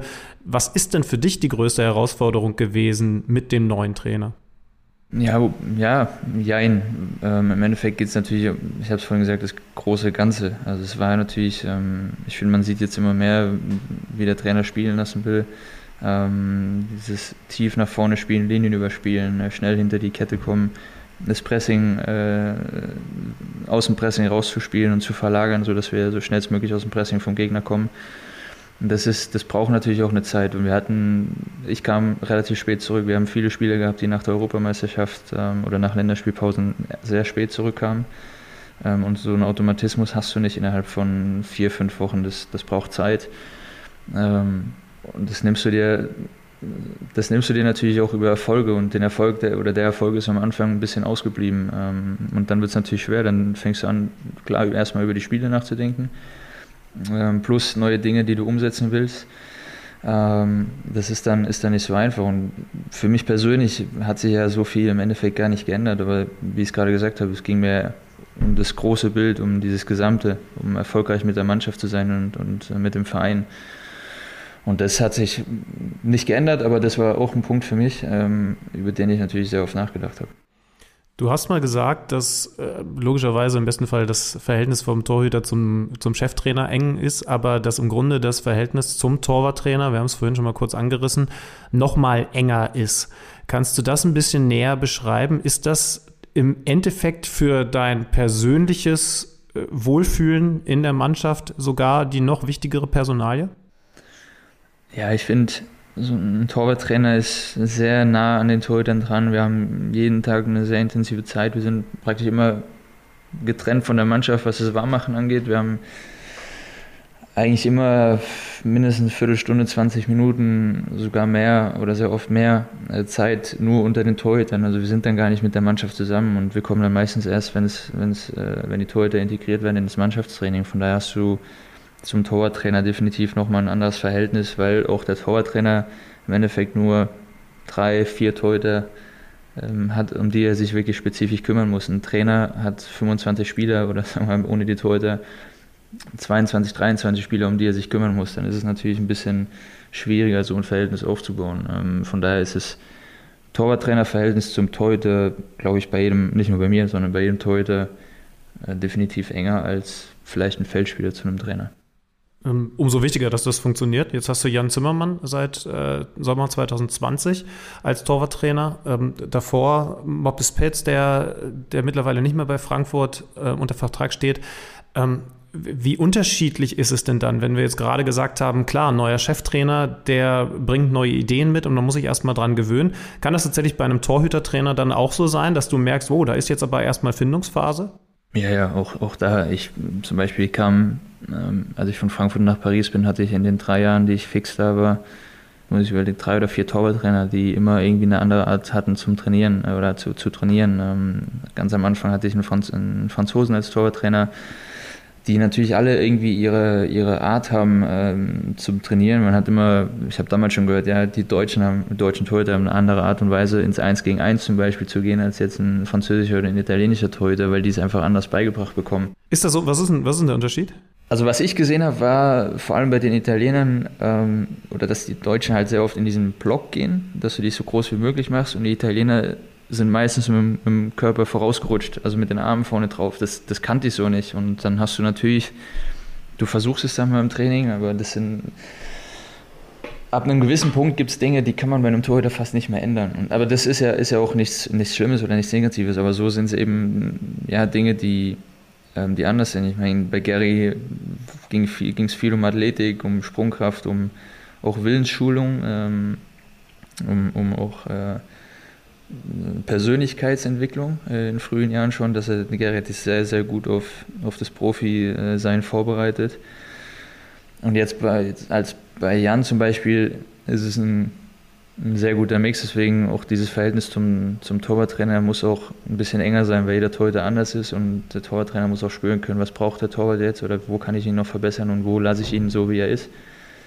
Ähm, ja, bei Jan ist es, Jan ist noch sehr jung, ähm, aber sehr, sehr ehrgeizig, sehr ambitioniert und ähm, er macht sich jeden Tag extrem viele Gedanken darüber, wie er, das Training aufbauen kann, wie er uns besser machen kann. Äh, man tauscht sich über private Dinge auch aus. Das, also, er spürt auch schon, wenn irgendwie was irgendwie nicht so stimmt und wenn du, äh, wenn du mal nicht so gut drauf bist, dann muss er meistens eigentlich nicht fragen, was los ist, sondern ähm, dadurch, dass er uns alle so gut kennt, ähm, ja, weiß er auch, dass es vielleicht mal beim einen oder anderen Tag nicht so läuft und kann dann sich den Grund je nachdem auch denken oder muss nicht unbedingt nachfragen und kann halt drüber hinwegschauen. Ähm, deswegen ist so ein Verhältnis zum, zum Torwarttrainer auch schon wichtig, um auch sich da entwickeln zu können. Also ich kann auch zu ihm gehen und sagen, ja, ich habe das Gefühl, da kann ich mich noch verbessern oder wie siehst du es und dann wird sich ausgetauscht und dann findet man eine Lösung, um das auch zu machen. Und, ähm, dementsprechend ist es schon auch wichtig, jemanden zu haben oder einen Trainer zu haben, dem, dem man vertrauen kann und der auch den Torhüter kennt. Ihr wart ja, bis er dann vom Spieler zum Trainer geworden ist, sogar gemeinsam im Kader der Frankfurter Eintracht, also Kollegen, jetzt ganz hart ausgedrückt Konkurrenten, auch wenn du natürlich klar warst als Nummer eins, aber es scheint ja jetzt auch nicht geschadet zu haben. Ist vielleicht sogar ein gewisser Vorteil, dass er, dass er auch auf, auf deiner Seite jetzt mal ganz, ganz plump gesprochen gewesen ist und dass ihr euch als Kollegen kanntet? Jan hat eigentlich so diese Verantwortung, die er jetzt auch als, als Torwarttrainer hat, ähm, schon sehr gut übernommen, als, als er noch Spieler war. Zumindest als ich ihn jetzt hier als Spieler kennengelernt habe. Er war damals für Freddy Renault ein sehr guter Ansprechpartner. Ähm, war es auch für mich, als ich von Paris zurückkam, weil natürlich die Erwartungen extrem hoch waren und die hatte ich auch an mich selbst. Von daher hat Jan diese, diese Rolle als ähm, Ansprechpartner, als in Anführungszeichen Trainer damals schon als Spieler so ein bisschen mit übernommen. Also äh, ihm ging es gar nicht mehr so sehr darum, jetzt das hört sich vielleicht ein bisschen, ein bisschen blöd an, aber ihm ging es gar nicht mehr so sehr darum, um die Nummer 1 zu kämpfen, sondern er wusste, wie kann ich der Mannschaft helfen, wie kann ich meinen, meinen Teil dazu beitragen, dass wir erfolgreich sind. Und äh, Jan war damals für mich auch schon äh, jemand, der, der vor den Spielen oder im Training zu mir kam und gesagt hat, hey, das fällt mir auf, das fällt mir auf, da bist du vielleicht zu verbissen, zu ehrgeizig. Äh, von daher hat sich, was das Verhältnis angeht, nicht viel geändert, aber natürlich ist es was anderes, ob er dein Torwarttrainer ist oder ob er dein, dein äh, Spielkollege, also dein Mannschaftskamerad ist. Ähm, aber das hat er, muss ich sagen, den, den Switch hat er sehr gut, sehr schnell hinbekommen. Das klingt jetzt alles ähm, bei, bei Frankfurt zumindest mal. Ich meine, du hattest eine andere Station, wo ich mal vermuten würde, dass auch ein bisschen anders gewesen ist, nach sehr viel Kollegialität auf der Torhüterposition. Was ist denn deiner Meinung nach richtig oder, oder so das Optimum absolute Konkurrenz, mindestens mal zwischen der 1 und der 2 oder komplette Kollegialität? Ich weiß nicht, ob es beides gepaart geben kann. Ja, ich wollte gerade sagen, so ein, ein, guter Mix. Also jetzt diese Konstellation, die wir jetzt haben, ist ja nicht so, dass, ähm, dass Jens Kral sagt, ich bin jetzt zufrieden, die Nummer 3 zu sein und ich ruhe mich jetzt aus, sondern Jens ist immer noch unfassbar gut im Tor, das sieht man jeden Tag. Er hat einen hohen Ehrgeiz, er hat aber auch die Rolle oder die Verantwortung, die anderen, genauso wie wir es auch haben, die anderen zu unterstützen. Jetzt als Dian in Augsburg gespielt hat, ähm, habe ich ihn unterstützt, habe versucht Tipps zu geben. Äh, Jens war, war mit ihm in Augsburg, hat, ihn, hat ihm geholfen. Ich finde, es ist wichtig, beides zu haben. Du brauchst irgendwo auch eine gute Stimmung. Man muss sich untereinander verstehen können, weil man ja, eine intensive Zeit auch zusammen hat. Man ist jeden Tag zusammen. Ich habe gerade gesagt, wir haben meistens so, sagen wir einfach mal eine geschätzte halbe Stunde immer äh, zusammen, die nur, nur wie Torhüter trainieren oder zusammen trainieren. Ähm, und wenn es dann zum Spiel geht, dann geht es darum, dass wir als Mannschaft Erfolg haben. Und wenn dann, ich habe es schon erlebt auch, ja, tatsächlich, wenn du dann weißt, du hast jemanden hinter dir, der dir eigentlich nur was Schlechtes wünscht, ähm, dann ist es auch unangenehm für die, für die Stimmung im Torwartteam. Das sollte nicht unbedingt sein. Du brauchst jemanden, der den Ehrgeiz hat, spielen zu können und spielen zu wollen aber trotzdem gut fürs Ambiente ist. Und da hat Jan auch tatsächlich sehr dafür gesorgt, dass wir das ähm, dieses Jahr haben, dass wir ein sehr gutes Torwartteam haben, das sich gegenseitig unterstützt, aber auch, auch hochzieht. Also im Training, wenn wir, wenn wir Wettbewerbe machen, dann ist es nicht so, dass ja, dass, dass wir es halt machen, sondern dann geht es dann schon mal so zu, dass wir, äh, ja, dass jeder den Anspruch hat, diesen Wettbewerb dann zu gewinnen und dann wird sich immer das ein oder andere Wort an den Kopf geworfen, aber das ist alles immer sehr positiv, also sehr kollegial und so muss es, muss es im Endeffekt sein, finde ich. Ja, das klingt tatsächlich nach einer guten Mischung. Aber also ich höre richtig raus, das war in, in Frankreich ein bisschen anders, ja. Also ich, ich stelle es mir schwierig vor, weil du sagst es ja, ihr seid in so einer engen Kleingruppe, also nochmal quasi bei einem Team nochmal ein kleines Team, dann ist es doch super schwierig, wenn du quasi permanent so heiße Luft hast beim Training. Also nicht falsch verstehen, auch in, in, in Paris, das, die, die Torhüter, die wir hatten, waren charakterlich alle top, so war es nicht. Ähm, natürlich ist es aber auch dann für denjenigen, der, der praktisch vier Jahre unangefochten, die unangefochtene Nummer eins war, äh, nicht ganz so einfach, wenn dann plötzlich jemand kommt ähm, äh, und, und, ihm vor die Nase gesetzt wird. Das ist, glaube ich, für jeden ähm, sehr schwierig. Deswegen war die Situation, was das angeht, vielleicht ein bisschen angespannt. Aber das soll nicht heißen, dass, dass diejenigen, beziehungsweise die Nummer zwei, äh, ein schlechter Charakter war als Mensch. Also war als Mensch top und mit dem kon man, man konnte sich mit allen immer sehr gut unterhalten. Aber natürlich war die Situation dann schon ein bisschen angespannter, weil er eben äh, in dem Jahr seinen Platz verloren hatte und, ähm, und nicht gespielt hat und davor vier Jahre Stammtorhüter war. Das ist aber auch eine völlig normale Reaktion im Endeffekt. Das ist, war für mich auch nichts Unnormales, aber ähm, klar war es, war es im Endeffekt nicht die beste Stimmung, aber das zumindest am Anfang, was irgendwo auch normal ist. Aber als Person hatte ich bisher das Glück, noch nie jemand ähm, Schlechtes im, im Torwarttraining oder im Torwartteam gehabt zu haben. Ja, es, es, klingt so, als hättest du es gut überstanden. Ich hätte schon sehr guten Espresso gebraucht, um dann wieder runterzukommen, aber du scheinst ja, es gut gemeistert zu haben. Die Espresso haben wir dann sogar zusammengetrunken, also sowas ja noch nicht. Also wie gesagt, das, das hat schon funktioniert. War aber natürlich die gesamte Situation in dem Moment ähm, für alle nicht ganz so einfach. In deinem Alter über 30, gibt es eigentlich konkrete Sachen, bei denen du sagst, daran will ich jetzt, oder hast du vielleicht in den letzten Monaten ganz explizit gearbeitet? Man kann sich logischerweise in allen Bereichen immer ein bisschen verbessern, aber gibt es so ganz konkrete Dinge, bei denen du sagst, nee, den Schritt will ich noch machen? Das ist Wahnsinn eigentlich, man sagt bei mir schon über 30. Das, das, das ja, aber ich darf äh, den Hörern beschreiben, er hat ein bisschen gezuckt, als ich es ausgesprochen habe. Ja, aber das, das war so damals noch so weit weg und jetzt gehe ich auf die 32. ähm, ja, es ist nicht so, dass ich sage, ich bin ein fertiger Torwart. Ähm, natürlich ist es das, sagen wir, das letzte Drittel meiner Karriere, aber vor allem jetzt, wir haben auch äh, praktisch mit Martin Sporrer jemanden im Team, der nochmal sehr auf die Torwartathletik oder mit, in Kombination mit Jan ähm, wird sehr viel Wert darauf gelegt, auch auf die Torwartathletik, die wir, also Dinge, die wir im Spiel brauchen. Äh, schnellen Antritt, Explosivität, ähm, auch, meine, ich, ich war selbst verwundert, aber wir laufen mittlerweile im Spiel auch jedes Mal über fünf Kilometer, was man nicht unterschätzen darf. Dass du eben so fit bist, dass du die Konzentration bis eben in die 94., 95. Minute hochhalten kannst und, und nicht müde wirst. Und so werden wir auch im Endeffekt trainiert und ich merke, ich selbst merke, dass ich mich körperlich, ähm, was mein Fitnesszustand angeht, nochmal verbessert habe. Und dann kamen natürlich Dinge dazu, wie ich es vorhin gesagt habe.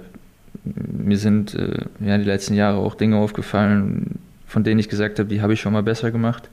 Äh, da möchte ich wieder hinkommen. Und dann ja, setzt man sich zusammen und versucht dann daran zu arbeiten, dass man, dass man die Stärken, die man hatte, äh, nochmal verbessert und nochmal stärker macht und nochmal ähm, wie soll ich sagen, noch mal mehr trainiert, um da wirklich wieder einen Automatismus reinzubekommen und, und äh, an den Schwächen, die man vielleicht noch hat, ähm, dann weiter zu arbeiten und, und, die zu verbessern. Und deswegen habe ich vorhin gesagt, es gibt im Spiel immer wieder Situationen, wo du sagen kannst, ähm, da kannst du höher stehen, da kannst du einen Stürmer besser im Blick haben bei Flanken, wie auch immer, dass du diese Dinge mitnimmst und, und dich, was das angeht, eben, eben noch verbessern kannst. Und ähm, es gibt jetzt nicht diese eine Sache, wo ich sage, da muss ich unbedingt noch viel, viel besser werden. Das ist eher so ein was Allgemeines, wo ich sage, da gibt es immer wieder Dinge, ähm, die laufen mal besser, die laufen mal schlechter, aber dass man eben ein gewisses Level reinkriegt, um zu sagen, das Level ist schon sehr gut, aber es muss noch besser werden. Ja, dann, dann frage ich dich jetzt gerne einmal, ich weiß nicht, ob es eine Wohlfühlfrage ist oder ob es sich komisch anfühlt. Äh, du hast jetzt so schön auch offen über, über Dinge, die du verbessern musst, gesprochen. Was ist denn das, wo du sagen würdest, was du auf der Torhüter-Position am besten beherrschst? Also so Skill Nummer eins, wo du sagst, das ist wirklich eine klare Stärke, bei der du auch froh bist, dass du sie als, als Prunkstück hast und eine eben, die du im besten Fall auch noch weiter ausbaust. Ah, er lächelt. Ich habe mir, hab mir die Dokumentation von Michael Schumacher angeschaut und da war ein Satz dabei, den fand ich sehr. Ich habe immer versucht, wie kann ich das am besten ausdrücken. Und er hat es er so gemacht, indem er gesagt hat, wenn ich über mich selbst rede und über meine Stärken rede, dann klinge ich arrogant und über meine Schwächen lasse ich die anderen reden. Ähm, fand, ich, fand ich tatsächlich sehr gut, weil ich auch jemand bin, der sehr ungern über sich selbst redet, vor allem über seine Stärken. Ähm, ich glaube aber, dass ich habe gerade so einen Punkt angesprochen, von, von dem ich gesagt habe, dass ich das mal für mich gefühlt mal besser gemacht habe und dass ich da wieder hingekommen bin, sind vor allem eins gegen eins Situationen. Ähm, die habe ich über eine Zeit lang habe ich doch durch verschiedene Arten, äh, wie, man, wie dann gespielt wurde, wie man trainiert hat, ist es so ein bisschen abhanden gekommen und ähm, ich glaube, dass das eins ist, wo ich mich oder in dem ich mich sehr gut verbessert habe wieder. Aber im Endeffekt diese eine Stärke, äh, ich würde sagen, Bälle halten, das funktioniert momentan sehr gut bei mir. Ähm, nein, ich glaube, dass ich als, als Torwart, das ähm, hat auch Gary damals, als ich dann angefangen habe, unter ihm zu trainieren, immer wieder, eingeprägt hat, dass man eine gewisse Ausstrahlung haben muss, dass man dem Team eine gewisse Ruhe äh, mitgeben muss, dass sie wissen, dass jemand da hinten drin steht, der weiß ganz genau, was er macht und auf den können wir uns immer verlassen. Und das ist, das ist was, was ich immer wieder machen will oder durch meine persönliche, sagen wir, Zurückhaltung im Endeffekt immer äh, ist das auch was, was ich dann auf dem Platz versuche zu übertragen, um der Mannschaft das Gefühl zu geben, dass sie sich immer auf mich verlassen können. Natürlich gepaart mit, mit den Dingen, dass sie wissen, äh, wir haben jemanden hinten drin, der, der kann uns auch mal einen Arsch retten, auf gut Deutsch gesagt. Ähm, das heißt, Bälle halten, für die Mannschaft da sein, Spiel lesen, ähm, vorher schon wissen, was kann jetzt passieren, um vielleicht manche Situationen vorher schon äh, lösen zu können. Ähm, wie gesagt, eins gegen eins Situationen hinten rausspielen, wenn es gefragt ist. Das sind, sind alles so Dinge, die, die ein Torhüter mittlerweile immer besser machen muss, neben dem ganz Wichtigen eben Tore zu verhindern. Aber auch in all den Punkten habe ich immer noch das Gefühl, dass es äh, in jedem Training und in jedem Spiel immer noch besser werden kann. Und deswegen sage ich, das sind auf dem Niveau, auf dem wir uns alle bewegen, sind es Nuancen, Details, die am Ende entscheiden können und an denen muss man dann eben arbeiten. Stichwort Arschretten, das hat man übrigens über Michael Schumacher immer gesagt. Also von wegen, Leute reden über die Stärken. Ich habe immer im Kopf, äh, der hat den sensibelsten Hintern von allen Autofahrern überhaupt auf der Welt, weil er genau spürt, was ein Auto braucht und wo eventuell noch ein Fehler ist. Ähm, das ist das, was mir über Michael Schumacher hängen geblieben ist.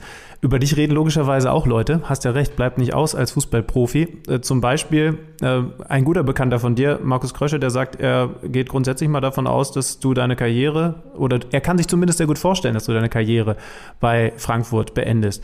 Ähm, jetzt will ich nicht wieder dein Alter hervorheben. Du hast noch einige gute Jahre, da bin ich mir sicher. Vertrag läuft bis 2024. 20, aber vorstellbar ist es für dich definitiv, die Karriere in Frankfurt ausklingen zu lassen? Ich habe Markus unmittelbar danach auch eine Nachricht geschrieben und habe ihm gesagt oder habe ihn darauf hingewiesen, dass ich momentan nicht im Kopf habe, 2024 aufzuhören. Wie hat, das auf, wie hat er das aufgenommen? Mit einem Smiley. Ich weiß nicht, ob er sich selbst unter Druck setzen wollte. Ähm, aber ja, ich bin damals hier zurückgekommen, habe einen Fünfjahresvertrag unterschrieben, auch mit Natürlich äh, dem Ganzen im Hinterkopf, dass ich ähm, auch nicht jünger werde und dass äh, 2024 werde ich 34 sein. Dann natürlich wird das der Moment sein, wo man überlegt, wie lange will man noch spielen, kann man noch, hat man das Niveau überhaupt noch und für mich wird es wichtig sein, dass ich einen Moment auf, also für mich ist es noch viel zu früh darüber nachzudenken, aber dass ich irgendwann einen Moment aufhören kann, in dem ich selbst entscheiden kann, äh, okay, das war's, äh, weil ich selbst merke, ich habe das Niveau nicht mehr, weil mir der Spaß fehlt, weil mir der, der, der Antrieb fehlt, die Motivation. Das sind, werden alles Dinge sein, über die ich natürlich in einem gewissen Alter äh, nachdenken werde. Aber als er das gesagt hat, war mir eigentlich schon relativ klar, dass es 2024 nicht sein wird. Okay, und es gibt jetzt auch keinen Zeitplan, wann ihr euch zusammensetzt, um vielleicht auch was über 2024 zu verlängern? Ähm, nee, wir haben definitiv noch nicht darüber gesprochen. Ähm, Gut, im Sommer sind es dann immer noch zwei Jahre. Also ich glaube, dass es momentan noch andere Baustellen gibt. Wir haben ein paar Spieler, die im Sommer ablösefrei sind, äh, noch ablösefrei. Ähm, von daher, ich glaube nicht, dass ich jetzt der Erste an der Kette bin, äh, mit dem man reden muss. Wenn aber der Verein natürlich auf mich zukommt, dann ist es ganz klar, dass ich äh, nicht das wegschieben werde, sondern mir das anhören werde. Aber ja, ich fand es ganz witzig, als er das gesagt hat. Es, es, spricht ja irgendwie auch für dich, dass der Krösche jetzt schon überlegt, äh, ob er mit dir nochmal verlängert. Das heißt also, er hat dich als wichtigen Spieler auf der Liste. Das äh, Im ist jetzt vielleicht keine Riesenüberraschung, aber es spricht für dich. Im Endeffekt äh, natürlich was Positives, klar. Ich, ich wollte nur, dass er auch weiß, dass ich 2024 noch nicht aufhören will. Okay. Dann ist ja gut. Dann wissen das jetzt auch alle anderen und Markus Krösche sowieso. Äh, ich sag vielen Dank, Kevin. Äh, schön, dass du dir ein bisschen Zeit genommen hast. Hat mir Wir haben sehr sehr viel über gefreut, das ja. Torhüterleben in Frankfurt äh, erfahren. Ganz lieben Dank und liebe Grüße ins, ja, wenn auch nicht so toll wetterige Frankfurt. Vielen, vielen Dank, es hat mich sehr gefreut. Werbung. Das neue Microsoft Surface Pro 8 bietet Vielseitigkeit und Leistung für alle Gelegenheiten. Arbeiten Sie auf Ihre Weise mit dem intuitiven Touchscreen, dem Kickstand und der Tastatur, die Platz für den Surface Pen bietet. Mit dem Surface Pro 8 sind Sie bereit für alle Herausforderungen. Entdecken Sie mehr auf surface.com/surface Pro 8. Stift und Tastatur werden separat verkauft. Irgendwo in Paris oder Umgebung wird ein Torhütertrainer das Spiel von Frankfurt gegen Köln angeschaut haben und gelächelt haben und sich gesagt haben, ja, ist halt einfach nicht die richtige Torhütertechnik. Der Block wird sich niemals durchsetzen. Aber hast du es, hast es vor Augen? Also, ich find, das fand ich tatsächlich spannend, dass, dass es offensichtlich Gary Ehrmann Schule klassisch für deutsche Torhüter ist, einen Block zu bauen. Und er hat in dem Moment einfach nicht rechtzeitig den Block gesetzt, sondern eben die Beine noch offen gehabt. Ich glaube, das hat ihn dann sehr, sehr geärgert. Weniger der Gedanke, dass er es mir anders erklärt hat oder schöner, besser erklärt hat. Ähm, und andere mehr nach vorne hechten. Und das wäre vielleicht sogar bei der Situation beim Abschluss von Modest das Richtige gewesen, obwohl ich grundsätzlich den Block schon für, für auch eine gute Aktion halte. Ich finde sowas ja extrem spannend. Vielleicht gibt es ja da sogar auch in Sachen Feldspieler, wo wir dann uns auch ein bisschen mehr noch reinfühlen können, auch noch mehr so eine Dinge, die einfach in anderen Ländern anders gelehrt werden. Also keine Ahnung, ähm, dass in Spanien der Ball gerne auch mit, der, mit dem Außenriss angenommen wird oder was weiß ich. Also wenn ihr da Input habt, super gerne. Was, was wird in anderen Ländern fußballerisch anders gelehrt als in Deutschland? Finde ich total interessantes Thema. Mhm. Habe ich nie drüber nachgedacht, ja. Übrigens, Mats Hummels hat wieder einige richtig schöne Außenrisspässe gehabt. Haben wir vorhin beim Dortmund-Blog ausgelassen. Da habe ich wieder nur gesagt, dass er einen Fe Fehler gemacht hat. Aber ansonsten war der im Spielaufbau, finde ich, wieder exzellent. Äh, noch eine Frage in Richtung Paris, weil, weil Kevin ja von der Konkurrenzsituation bei PSG damals gesprochen hat. Hast du noch im Kopf, wer seine Konkurrenten waren? Also er hat ja angedeutet, da war ein Torhüter, der eigentlich Stammkeeper war, den er verdrängt hat. Weißt du es noch, wer es war? Äh, wie hieß denn der? Sirigu? Richtig. Salvatore Sirigu. Ja, Hatte ja. ich auch lange nicht dran gedacht, aber das war der Keeper, den er verdrängt hat, der das dann offensichtlich nur so mittelgut fand, verständlicherweise. Und danach gab es dann mit Alfonso Areola ein, ein Battle um die Eins, das er aber weitestgehend für sich entschieden hat. Das ist der kleine Rückblick auf seine Pariser Zeit. Ja, jetzt versucht er mit Frankfurt vielleicht doch noch was in Richtung Europa zu reißen. Wir kommen zum FC Bayern, würde ich vorschlagen, und dessen Spiel am Sonntag gegen die Spielvereinigung Kräuter Fürth. Interessantes Spiel. 0-1 zur Pause aus Bayern Sicht. Es gab diese Thematik logischerweise in den Partien davor schon, sowohl gegen Bochum als dann natürlich auch nochmal ganz äh, plakativ auch gegen, gegen Salzburg. Was ist denn eigentlich los? Warum verpennen die Bayern denn regelmäßig aktuell den ersten Durchgang? Und gegen Fürth war es ja wieder genauso jetzt. Also, ähm, mhm. wo, wo, wo liegt denn da der, wie, wie, sagt man das? Wo liegt da der Hund begraben? Nee, was ist die richtige Formulierung? Weiß ich nicht. Du Aber könntest was, noch einen Hasen im Pfeffer suchen. Ja, was ist denn da das Problem? Das kann ja nicht sein. Ja, äh, also wirklich das dritte Mal in Folge. Ne? Gegen, gegen Bochum gab es zwar dann keine Wende mehr, aber auch nach dem Spiel die klare Analyse, dass die zweite Halbzeit besser gewesen ist. Gegen Salzburg hat man es im Ergebnis gesehen und jetzt noch deutlicher. Ich finde es auch schwierig, vor allen Dingen auch deshalb, weil die Spiele nicht über, um ein weiteres Phrasenschwein rauszuholen, äh, nicht über einen Kamm zu scheren sind, denn er hat ja alleine von der Grundaufstellung her jetzt was, was sehr anders gemacht. Und das finde ich das erste spannende Thema, das wir mal diskutieren ja, sollten. Salzburg-Bochum und, und ich glaube, los ging es mit dem Spiel gegen Leipzig hier von uns auch so besprochen. Sau offensiv mit, mit diesen Außen, die, die eben im Moment nicht von sie Davis und Co. heißen, weil, weil allein Davis verletzt ist, sondern die ja nicht verwaist, sondern eben von offensiven Leuten ausgefüllt wurden. Also ich habe das äh, auch gestern für die Sendung nochmal noch mal rausgesucht. Die Ausstellung gegen Salzburg war ja hinten mit Dreierkette und dann auf den Außen Koman und Gnabry, die die die komplette Bahn für sich hatten, was sehr viel Offensivpower bedeutet, aber andersrum eben auch sehr viel Grundvoraussetzung, was Defensivarbeit angeht, verlangt hat. Und ich habe dann mal geschaut, wie viele defensiv denkende Spieler waren beim bei der Grundformation gegen Salzburg auf dem Rasen. Wie gesagt, Keeper E, aber dann Dreierkette und eine Doppel-6, bei denen man sagen kann, okay, die beiden sind, sind defensiv denkend. Jetzt hat Nagelsmann eine Viererkette aufs Feld geschickt, plus zwei Sechser davor und dann sogar noch einen Sabitzer auf der offensiven, in Anführungszeichen, offensiven rechten Außenposition. Und ich glaube, auch bei Sabitzer kann man sagen, klar ist das einer mit sehr viel Offensivpotenzial, aber definitiv einer, der auch defensiv denken kann. Das heißt also, er hat nicht nur einen aus der, aus der Kette hinten mehr reingebracht, aus drei eine Viererkette gebracht, sondern dann sogar noch einen Sabitzer. Und zwar nicht gegen Manchester United oder sonst wen, ich weiß nicht, warum ich auf United komme, aber weil ich die am Mittwoch sehe, ähm, sondern gegen den Tabellenletzten. Das ist ja grundsätzlich erstmal total spannend. Nagelsmann hat es begründet mit, er wollte ihnen erstmal Sicherheit geben und vor allen Dingen auch was spielen lassen, was sie kennen.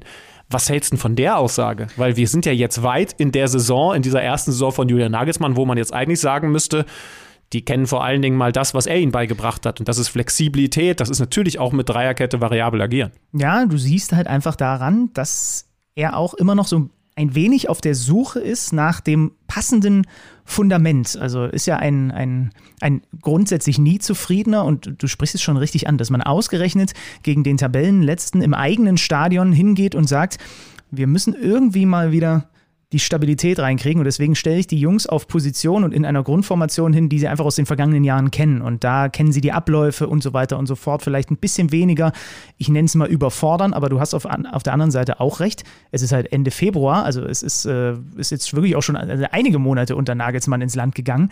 Ähm, deswegen fand ich das auch bemerkenswert. Aber es zeigt, dass er einfach aktuell mit der Performance defensiv und zwar vom gesamten Team nicht zufrieden ist. Denn das, man darf auf keinen Fall den Fehler machen, das nur der letzten Kette da anzuhängen, was in den letzten Spielen passiert ist, den letzten dreien, auch wenn Upamecano immer noch ähm, nach nach dem richtigen Stempel sucht, den man dem Bayern-Spiel defensiv aufdrücken kann. Ähm, aber es ist halt einfach eine in der Gesamtheit eine schwierige Geschichte gewesen in den letzten Wochen. Und er hat es jetzt damit versucht zu korrigieren. So richtig hat es aber auch nicht funktioniert in den ersten 45 Minuten. Ich sage jetzt was ich glaube, man kann sich nicht unbeliebter machen, aber ich sage es jetzt. Ein Teil von mir wünscht sich mal wieder ein richtiges Geisterspiel des FC Bayern München. Und ich begründe das wie folgt. Okay. Mich würde tierisch interessieren, wer da hinten die Kommandos gibt, wenn ein Manuel Neuer weiter verletzt fehlt und da hinten ein Upamecano ist, da hinten ein Hernandez ist, da hinten ein, ein Süle verteidigt. Ich habe das Gefühl, dass das Thema wichtiger ist und größer ist, als es im Moment gemacht wird. Denn du hast mit Alaba, und da erinnere mich, ich mich an, an Worte vom großen Bernie Zander, einen Kommunikator verloren. Mhm. Ich weiß noch, dass wir irgendwann mal über ein Geisterspiel geredet haben, bei dem du gesagt hast, so geil, dass man das alles hört. Und man hört natürlich Müller, aber wer war den, derjenige, den man am zweitmeisten gehört hat? David Alaba. Das heißt also, du hast den Wortführer da hinten in der Abwehr verloren.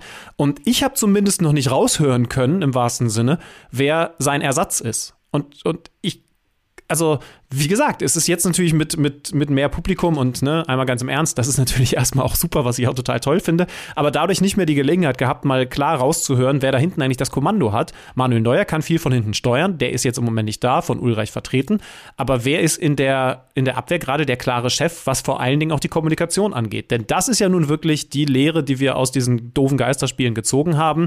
Der FC Bayern München ist die beste Fußballmannschaft Deutschlands, aber vor allen Dingen auch kommunikativ die krasseste Mannschaft in ganz Deutschland. Deutschland. Das heißt also, dieses Thema kann man nicht mehr kleinreden. Gute These. Also ich glaube, das ist wirklich deutlich wichtiger noch, nicht nur, dass äh, Neuer einfach auch viele Dinge dann natürlich auch anders interpretiert als Sven Ulreich, einfach weil er ein anderer, Tor, anderer Torhüter ist, weil er fußballerisch äh, eine Liga für sich ist, weil er auch einige Chancen des Gegners dann schon im Keim erstickt, weil er das Ganze ja auch sehr, sehr aktiv, sehr offensiv angeht. Ähm, das ist eine sehr gute These, dass er da hinten auch einfach kommunikativ viel in dem Laden korrigiert, der eigentlich sich noch nicht so richtig gefunden hat. Und dann eben auch interessant zu schauen, wer, wer da kommen wird. Denn was wir wissen ist, wer geht, nämlich Niki Süle. Und dann frage ich mich, ob das vielleicht auch in dem Kontext eine Rolle spielt. Nämlich dahingehend, dass Julian Nagelsmann in erster Linie, aber dann natürlich auch Hassan Salihamidzic und die Leute, die dann das Geld einnehmen und ausgeben, genau das berücksichtigen und eben sagen, da haben wir einen, eine Baustelle, die vielleicht öffentlich noch gar nicht so thematisiert wurde, aber eine, die in der Abwehr definitiv zu stopfen ist, nämlich wieder einen klaren Kommunikator da hinten drin. Mhm. Vielleicht, vielleicht mache ich das Thema zu groß. Ähm, Hashtag KMD Podcast. Könnt ihr, könnt ihr eure Meinung natürlich wie immer gerne zu äußern. Aber Vielleicht bin ich da auch einer ganz krassen Sache auf der Spur. Endlich mal. Zum ersten Mal in deinem Leben. Hut ab übrigens, äh, das darf auf keinen Fall untergehen. Spielvereinigung Kräuter Fürth. Sie sind weiter wettbewerbsfähig, das haben wir gesagt. Sie gehen in Führung, spielen eine gute erste Halbzeit, hatten vor dem abgefälschten Freistoß von Hirgotta ja schon eine Riesenchance durch Leveling. So, und dann äh, auch nach diesen Nackenschlägen, die zu Beginn der zweiten Halbzeit kommen, wie viele Sekunden Ganz, waren ganz, ganz kurzer, ganz kurzer Ja? Einschub, äh, weil wir beim System von Bayern waren. Es hat sich dann verändert, als Tolisso sich verletzt hat und Gnabry reingekommen ist. Dann waren Exakt. sie doch wieder offensiver. Ja, exakt. 30 Sekunden sind in der zweiten Halbzeit gespielt nach Wiederanpfiff, als Lewandowski das 1-1 macht. Dann fängst du dir eine Viertelstunde später ein Eigentor 1-2 und du könntest in München dann auch auseinanderfallen. Was passiert? Die Vierter haben einige Chancen zum Ausgleich. Zweimal Pfosten, Christiansen, Green. Ja, sie haben ein gutes Spiel gemacht. Also viel mehr, auch wenn das jetzt auf dem Papier dann am Ende deutlich aussieht, ja, das wird so ein typisches Bayern-Heimspiel gewesen sein. Nee, das war kein typisches Bayern-Heimspiel. Fürth hat es wirklich gut gemacht. Und erst in der 82. mit diesem 3-1 von Lewandowski war wirklich aus Bayern-Sicht die berühmte Kuh vom Eis. Choupo-Moting dann noch 4-1 in der Nachspielzeit. Aber Respekt, liebes Kleeblatt. Ja, Grüßbeck mit einem traurigen Ereignis macht wieder ein Eigentor wie schon im Hinspiel. Ja. Das hat zuletzt Nicole Czinoweski geschafft. Ähm, ja, sehr, sehr. Was soll ich sagen? Einerseits, einerseits schade für Kräuter Fürth, aber auf der anderen Seite doch irgendwie auch schön, dass da eine Mannschaft in den letzten Wochen, du darfst mich wie immer korrigieren, gezeigt hat, dass sie in diese Liga gehören, auch wenn sie absteigen werden. Aber sie hatten, sie hatten dann doch eine Saison, wenn sie jetzt nicht, äh, nicht alle Spiele äh, mit fünf Toren Abstand verlieren, sie hatten dann doch eine Saison, in der, in der es völlig okay war, in der sie eine Existenzberechtigung in dieser ersten Liga hatten. Ja, sehe ich ganz genauso. Also 4-1 am Ende für die Bayern. Lass uns mal, jetzt haben wir Bayern abgehakt, wir haben über Dortmund gesprochen. Lass uns mal mit der eigentlich etatmäßig ja dritten Kraft in Deutschland im, im Profifußball uns beschäftigen, mit RB Leipzig. Sie sind in der Tabelle aktuell auf Rang 4. Vielleicht geht da noch was, mal gucken. Haben zum Abschluss des Spieltags auf jeden Fall sehr deutlich auswärts bei der Berliner Hertha gewonnen. Mit 6 zu 1. Und wir haben das in den äh, letzten Wochen immer mal wieder so ein klein bisschen eingeschoben, was da bei den Leipzigern unter Tedesco passiert ist. Jetzt wollen wir das Ganze mal ein bisschen intensiver beleuchten. Und zwar mit Oliver Hartmann vom Kicker.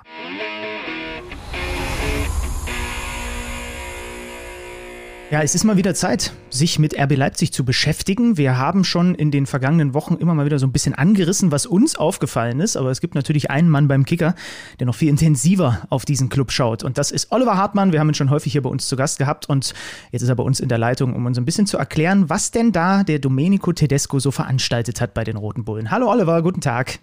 Ja, guten Tag euch beiden. Hallo Oliver. Schön, dass du mal wieder äh, bei uns bist und du kannst uns erklären, was sich denn seit dem Trainerwechsel konkret bei den Leipzigern verändert hat. Wir sehen unterm Strich die Bilanz, elf Spiele unter Tedesco, sieben Siege, nur zwei Pleiten, im Schnitt knapp über zwei Punkte pro Partie. Was ist anders geworden seit dem Trainerwechsel? Na, Es sind ähm, einfache Schritte, die Tedesco vollzogen hat, die äh, eine große Wirkung hatten. Äh, er hat in diese Mannschaft eine Struktur reingebracht, eine Stabilität, eine Spielweise, die zum Kader passt. Und all das war eben unter Jesse Marsch nicht vorhanden. Ähm, Jesse Marsch wollte eben den bedingungslosen Umschaltfußball weg von dem Ballbesitzfußball, den Nagelsmann trainiert hatte. Und für den Fußball, den Marsch wollte, war der Kader aber gar nicht zusammengestellt. Und ähm, das führte dazu, dass äh, viele Spieler auf dem Platz immer zwei Ideen im Kopf hatten und das geht ja dann meistens schief. Und äh, jetzt äh, mit Tedesco ist äh, offensichtlich, dass die Spieler wieder, wieder wissen, was sie zu tun haben und äh, das auch mittragen möchten. Sie wollen den Ballbesitz, den kriegen sie jetzt wieder und sie können damit auch umgehen. Das hatten sie in den zwei Jahren unter Nagelsmann ja auch schon gezeigt. Oliver, ich habe mir, hab mir zum Spiel gestern Notizen, die man so in zwei Kategorien einordnen kann, gemacht. Auf der positiven Seite gutes Spiel von Leipzig, trotz viel Rotation. Vor allen Dingen ein Olmo kommt immer besser in Form und man braucht ihn ja in guter Form, wenn es dann jetzt in die entscheidende Phase geht. Auf der anderen Seite war der Start in das Spiel aber jetzt gar nicht so gut und Hertha ist durchaus zur Chance gekommen. Der Platzverweis hat natürlich dann sehr, sehr in die Karten der Leipziger gespielt. Also was fängt man denn jetzt mit diesem Sieg, bei dem erstmal ein beeindruckendes 6-1 als Zahlenspiel steht, äh, so konkret an? Ja, zunächst mal eine Erkenntnis ist schon, dass, äh, dass der Kader in der Breite ziemlich gut ist. Ähm, die sieben Veränderungen gegenüber dem Spiel gegen San Sebastian hat die Mannschaft ja doch relativ gut aufgefangen. Also du hast recht, äh, äh, sie waren zehn Minuten nach der Halbzeit am Schwimmen. Die erste Halbzeit haben sie eigentlich äh, äh, den Gegner kontrolliert, hatten allerdings relativ wenig Durchschlagskraft im Angriff. Aber bedenklich waren die zehn Minuten nach der Halbzeit, wo, wo Hertha ja nicht nur den Ausgleich gemacht hatte, sie hätten auch in Führung gehen können, vielleicht auch müssen. Mit den Einwechslungen äh, Leimer und vor allem Dani Olmo äh, kam dann wieder Ordnung ins Spiel und äh, klar, wenn ich, wenn ich einen Dani Olmo von der Bank bringen kann, äh, das ist ein Luxus, den sich nur sehr wenige Vereine in der Bundesliga gönnen können. Aber unterm Strich äh, finde ich, dass das eine Fortsetzung des Aufwärtstrends war, äh, der sich ja praktisch seit Jahresbeginn äh, so zeigt. Also in den drei Spielen vor Weihnachten, gut, da war das 4 zu 1 gegen München-Gladbach, dann ein, Last-Minute-Ausgleich gegen Augsburg kassiert und zu Hause sich gegen Bielefeld mit 0 zu 2 blamiert. Das war jetzt noch nicht der große Startschuss. Aber ähm, nach den Trainingstagen im Januar mit dem Start der Rückrunde ist ein klarer Aufwärtstrend bei RB erkennbar. Und natürlich machen die Erfolge, bringen Selbstvertrauen. Die Mannschaft tritt ja jetzt auch mit einem ganz anderen Selbstverständnis auf, als das in der Hinrunde der Fall war. Wenn du die Namen so ansprichst, ne, also es ist schon vor allem, was man hinter der Spitze, also ein Kunku, Olmo, Forsberg, irgendeiner muss dann immer zurückstehen, was man da zur Verfügung hat, was Domenico Tedesco da zur Verfügung hat, das hat er wahrscheinlich in seiner Trainerkarriere noch nicht mal ansatzweise, äh, wahrscheinlich, wenn man alle Teams zusammennimmt, so qualitativ gehabt. Wie erlebst du den eigentlich so im direkten Umgang euch Journalisten gegenüber?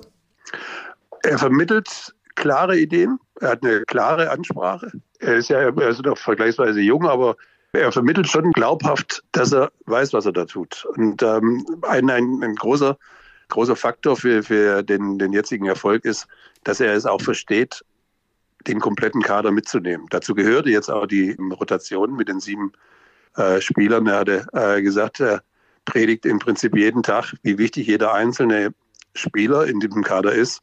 Und dann muss er das irgendwann auch mal mit Leben erfüllen. Und ähm, das hat er am Sonntag gemacht. Und ich finde so ein bisschen ein Paradebeispiel, wie Tedesco Spieler auch abholen kann, ist Benjamin Henrichs, der unter ähm, Jesse Marsch überhaupt nicht zur Geltung kam, der nur Notnagel war, der eingewechselt wurde, wenn in der Schlussphase, wenn irgendwie Hilfe gebraucht wurde, aber der nie das Gefühl hatte, tatsächlich wichtig zu sein. Und äh, bei, bei Tedesco hat er jetzt äh, von, von den ganzen, ich glaube, elf Pflichtspiele sind es zehn mitgemacht. Einmal hat er wegen Corona gefehlt, äh, war er, glaube ich, sechsmal in der Startelf. Also der hat einen ganz anderen Stellenwert jetzt äh, unter Tedesco bekommen. Und man sieht auf dem Platz auch, wie ihn das tatsächlich von Spiel zu Spiel besser macht, wie er seinen Rhythmus findet, wie er wieder der Benjamin Henrys ist, den man von früher kannte bei Leverkusen. Ich habe noch was Zweischneidiges. Wir haben äh, unter anderem in der vergangenen Folge über Leipzig geredet. Mit Blick auf die Tabelle hat sich da jetzt nicht so viel verändert, trotz des Sieges oder gerade wegen des Sieges. Man steht jetzt auf der 4. Man muss natürlich weiterhin schauen, dass man diese Position verteidigt, weil es nach unten hin eng ist. Nach oben scheint zumindest nicht ganz viel Raum da, weil die Konkurrenz enteilt ist. Das ist eine Sichtweise. Auf der anderen Seite, wenn man jetzt aber mal auf die möglichen Titel schaut, die da noch drin sind, dann ist Leipzig für mich einer der absoluten Top-Favoriten im DFB-Pokal. Und in der Europa League, auch wenn es ein schweres Rückspiel werden wird, ist ja definitiv auch noch richtig was möglich. Konkrete Frage, wie realistisch ist für dich die Vorstellung, dass wir hier in drei Monaten zusammensitzen, drüber sprechen und sagen, RB hat, obwohl das nach einem halben Jahr ganz anders aussah, eine wirkliche Erfolgssaison gespielt? Also auf den DFB-Pokal sind die Leipziger angesichts der Konstellation total angefixt. Das ist klar, das haben sie das ist tatsächlich ihre große Chance, den ersten Titel der Vereinsgeschichte zu holen. Äh, in der Konstellation, die da äh, jetzt vorhanden ist mit, den, mit dem Auswärtsspiel in Hannover, was eigentlich eine Pflichtübung sein müsste. Und dann sind ja äh, nicht mehr die, die großen, die vermeintlich großen Konkurrenten, Bayern, Dortmund, Leverkusen, die sind alle schon aus dem Wettbewerb. Also das ist schon eine riesen, eine Riesenchance auf den ersten Titel. Sie waren zweimal im Finale, sind zweimal gegen Bayern und Dortmund ziemlich glatt als Verlierer hervorgegangen. Das ist äh, schon, das ist schon eine, eine, eine ganz große Möglichkeit. Europa League ist die Konkurrenz natürlich deutlich größer. Also da würde ich sie jetzt mal nicht in der Favoritenrolle sehen, solange Mannschaften wie Barcelona da mitspielen. Aber natürlich haben die in, in San Sebastian die Gelegenheit, dieses 2 zu 2 aus dem Hinspiel noch zu egalisieren und weiterzukommen. Das Spiel gegen San Sebastian hat natürlich aber auch gezeigt, dass die Konkurrenz oben und San Sebastian, die sind Siebter in der spanischen Meisterschaft und da ja, schon seit vielen Jahren oben mit dabei. Die waren schon eine sehr ballsichere, sehr ausgereifte Mannschaft. Die wussten genau, was sie taten. Ähm, das ist schon noch ein anderes Kaliber als Hertha BSC. Und auch wenn diese 6 zu 1 gegen Hertha sich jetzt so schön anhört, muss man festhalten, dass Spektakel eigentlich nicht zum Tedesco-Fußball gehört. Das ist eher Kontrolle und Ordnung. Äh, die Spiele, die sie jetzt abgeliefert haben in diesem Jahr, die waren jetzt nicht immer hoch attraktiv, nimmt man RB-Maßstäbe, aber sie waren halt erfolgreich und das zählt.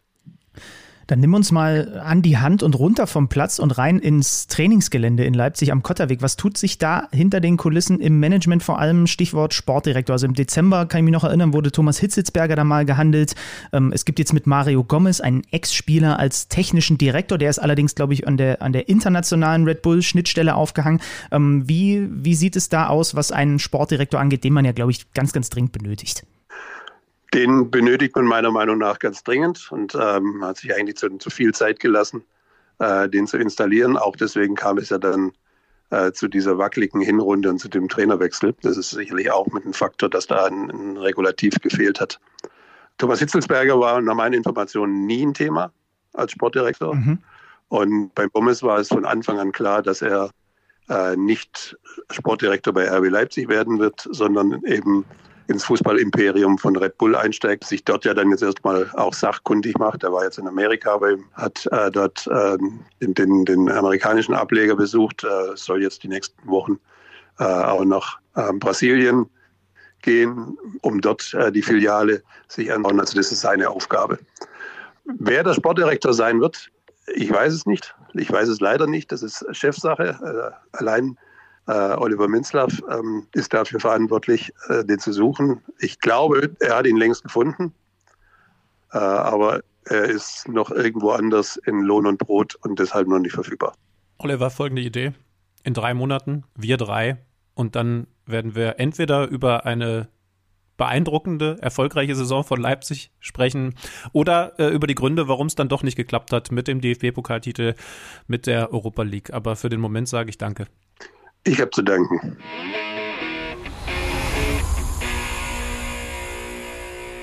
Schönmann, ich muss dann noch einmal drauf eingehen, auf das, was du gerade gesagt hast. Musst du das? Hast du, hast du wirklich das Gefühl, also eine, eine Mannschaft ist Leipzig definitiv nicht enteilt. Bayern nur für Leverkusen. Das sind ja nur vier Punkte. Jetzt kommt dazu, also das sind deswegen vier Punkte, weil sie am Freitag zum Auftakt des Spieltags 2 zu 3 in Mainz verlieren, obwohl sie äh, in Führung lagen. Und es kommt dazu, dass sie jetzt drei Wochen auf Patrick Schick verzichten müssen. Also das heißt, dieser dritte Platz, der ist doch für Leipzig, finde ich, in der aktuellen Verfassung äh, total realistisch. Erinnere dich dran, letzte Woche haben wir darüber gesprochen, es wird darauf ankommen, wie konstant Leverkusen durch die nächsten Wochen kommt. Und ohne Schick wird das tough. Ja, klar, auch wenn äh, ein sehr guter Stürmer mit Alario natürlich da auf der Bank sitzt. Kriege äh, weiterhin regelmäßig Nachrichten, wenn Lukas Alario trifft und ich finde, das ist gut so. Wird er in den nächsten Wochen mehr und deswegen wird Leverkusen vor Leipzig bleiben. Das ist meine, meine Meinung. Hui, die wir dann das, hier da, da halte ich gegen. Ja.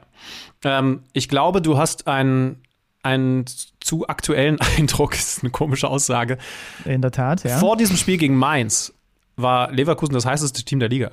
Das war jetzt eine Niederlage, die, wir kommen ja jetzt dahin, die durchaus auch ein bisschen als unglücklich zu bezeichnen ist.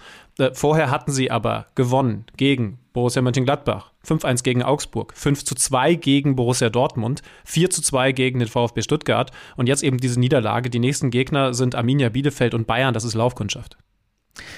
Ich habe nicht nur einen äh, sehr aktuellen Eindruck von den Leverkusenern, sondern auch einen total nicht aktuellen, nämlich den der letzten Jahre. Und das ist das, was mich dann zu der Überzeugung bringt. In den letzten Jahren war es dann zu häufig so, dass dann irgendwann so ein Knick kam. Der kam unter Peter Bosch zum Beispiel mal nach einer Niederlage gegen den FC Bayern. In dieser Saison war das auch im Bereich des Möglichen. Da haben sie sich mit Gerardo Seoane gefangen. Ich meine ja nur, Vorsicht, Vorsicht, Stolperfalle Bielefeld äh, nicht, dass die Leverkusener wieder uns das typische Werkself-Gesicht der letzten Jahre zeigen. Das ist im Grunde genommen alles, worauf ich hinaus wollte. 2 zu 3, lass uns mal äh, über dieses Spiel sprechen. Über das spektakulärste Nicht-Tor des Spieltags. 29. Minute. Querpass Burkhardt auf Onisivo. Hast du die Szene vor Augen? Wie er leider, es ist halt leider auch kein optimaler Pass gewesen und irgendwie passt dann die Schrittfolge nicht.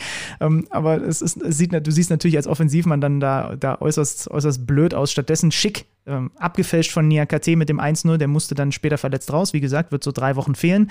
Der Ausgleich für die Mainzer durch Zu dem Aaron Zeitpunkt Mel- übrigens unverdient von Leverkusen, ne? Also, Eben, ja, genau.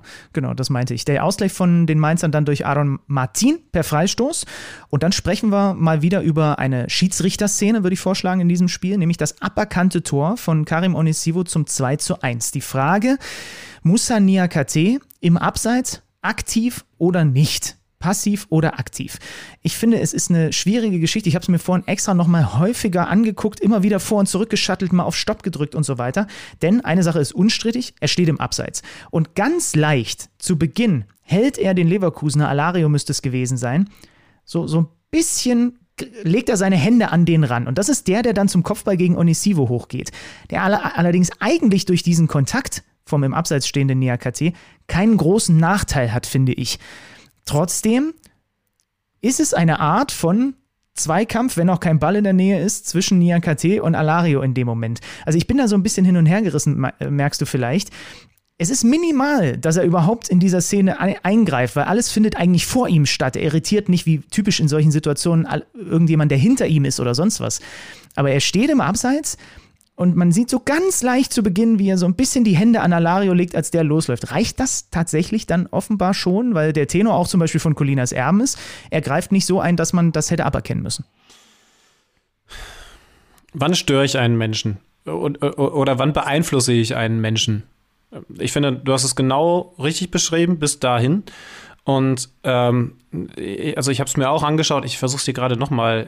Hast du zufällig im Kopf, welche Minute das gewesen ist? Ich versuche das mir gerade in, den- in den Highlights nochmal Das finden wir anzuschauen. doch raus, Schlütermann. Das, das ist doch, das ist doch rausfällt. Also es ist minimal, aber, aber wir sind auch wieder bei dem Thema, äh, ist das eine, eine schlechte Entscheidung, weil das Regelwerk doof ist, oder eine, eine Fehlentscheidung, weil das Regelwerk eigentlich was anderes hätte entscheiden müssen? So, jetzt habe ich es hier gerade Ja, nochmal. Also, also die, die Argumentation von den lieben Kollegen, sehr geschätzten Kollegen von Colinas Erben, genau 60. Minute war das, ist halt, er, er, er befindet sich nicht irgendwie ansatzweise in einem Kampf um den Ball, ist nicht in Ballnähe, irritiert nicht so wirklich jemanden. Es ist wirklich so, so, so minimal so an der Grenze. Interessant übrigens, dass die Schiedsrichter immer häufiger jetzt dazu übergehen, Benjamin Cortus hat das auch gemacht, sich diese Szene mit dem eigenen Assistenten, der dann dazu kam, dem Schiedsrichterassistenten, der auf Abseits ja spezialisiert ist, gemeinsam am Monitor anzugucken. Und dann haben sie entschieden, nach Rücksprache mit Köln, ist für sie genug, um Abseits zu sagen. Es ist wirklich schwierig, also Ja. wirklich schwierig. Hilf mir noch mal einmal kurz. Also, ähm, du sprichst von Lucas Alario, weil das habe ich jetzt hier gerade nicht raussehen können. Ja, genau. Lucas Alario ist bin mir nicht relativ im, sicher. im Kopfballduell mit Onisivo, sondern, sondern eher direkt bei, äh, bei, äh, bei Dingens Niakate selber, ne? Nee, also wenn ich es richtig im Kopf habe, und ich habe es mir vorhin eigentlich extra mehrfach angeguckt, Alario geht dann zum Kopfball gegen Onisivo hoch. Onisivo kommt aber aus seinem Rücken und das Timing bei Alario passt einfach nicht.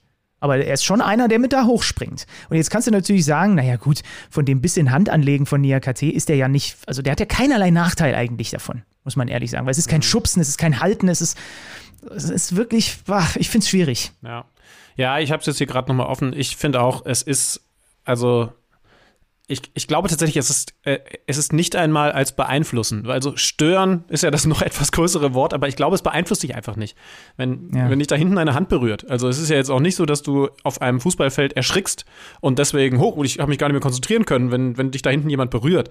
Sondern da ist halt ein, da ist halt ein Mini-Kontakt da und ich glaube, das ist, ich glaube, das ist zu wenig. Mats Hummels war da sehr direkt, ne? hat, hat, hat getwittert, äh, jetzt wird es lächerlich mit, dem- mit dem VR. Ähm, klare Genau, Meinung deswegen habe ich es mir überhaupt noch mal so intensiv auch, auch angeguckt, weil ich es eben extrem schwierig finde. Stattdessen gehen die Leverkusener durch eben jenen Lukas Alario selbst mit 2-1 in Führung, aber Mainz dreht das Spiel nach einem Einwurf, ein wunderschöner Volley von Boetius und dann ausgerechnet Markus Ingwertsen, der in meinem Kicker-Manager auf der Bank sitzt, weil meine anderen Stürmer aktuell noch formstärker sind, aus dem Gewühl raus und so halb aus dem Stand wie so ein Tippkick-Männchen, nachdem er vorher den Ball einmal wunderbar mit der Sohle überhaupt sich erst rüberholt mit dem linken Fuß. Also trotz des aberkannten Tors gewinnt Mainz am Ende dieses Spiel und fährt den fünften Heimsieg in Folge ein, ist zu Hause einfach eine Macht. Ingwertsen hätte dir trotzdem nichts gebracht, weil er zu spät eingewechselt wurde, oder? Mm, So genau kenne ich mich mit den Regularien nicht aus. Ja. Wenn das so sein sollte, werde ich beim Kicker intervenieren. Klar, beim, also, äh, also beim, beim Abseits gerade eben eine Meinung nach, nach der anderen über das Regelwerk des Deutschen Fußballbundes raushauen, aber nicht mal wissen, ab wann man Punkte holen kann. Also er, er, er wurde spät eingewechselt. Ich glaube, es hätte dir eh nichts gebracht. Wobei, wenn er ein Tor macht, natürlich dann trotzdem. Aber ich glaube, seine Note wird nicht mehr berücksichtigt, weil es ist nicht so. Wir werden das nochmal recherchieren, aber ähm, das Thema, was, was damit aufpoppt, ist ja eigentlich ein noch viel interessanteres. Denn Svensson hat den Sieg eingewechselt. Und, und das in doppelter Manier.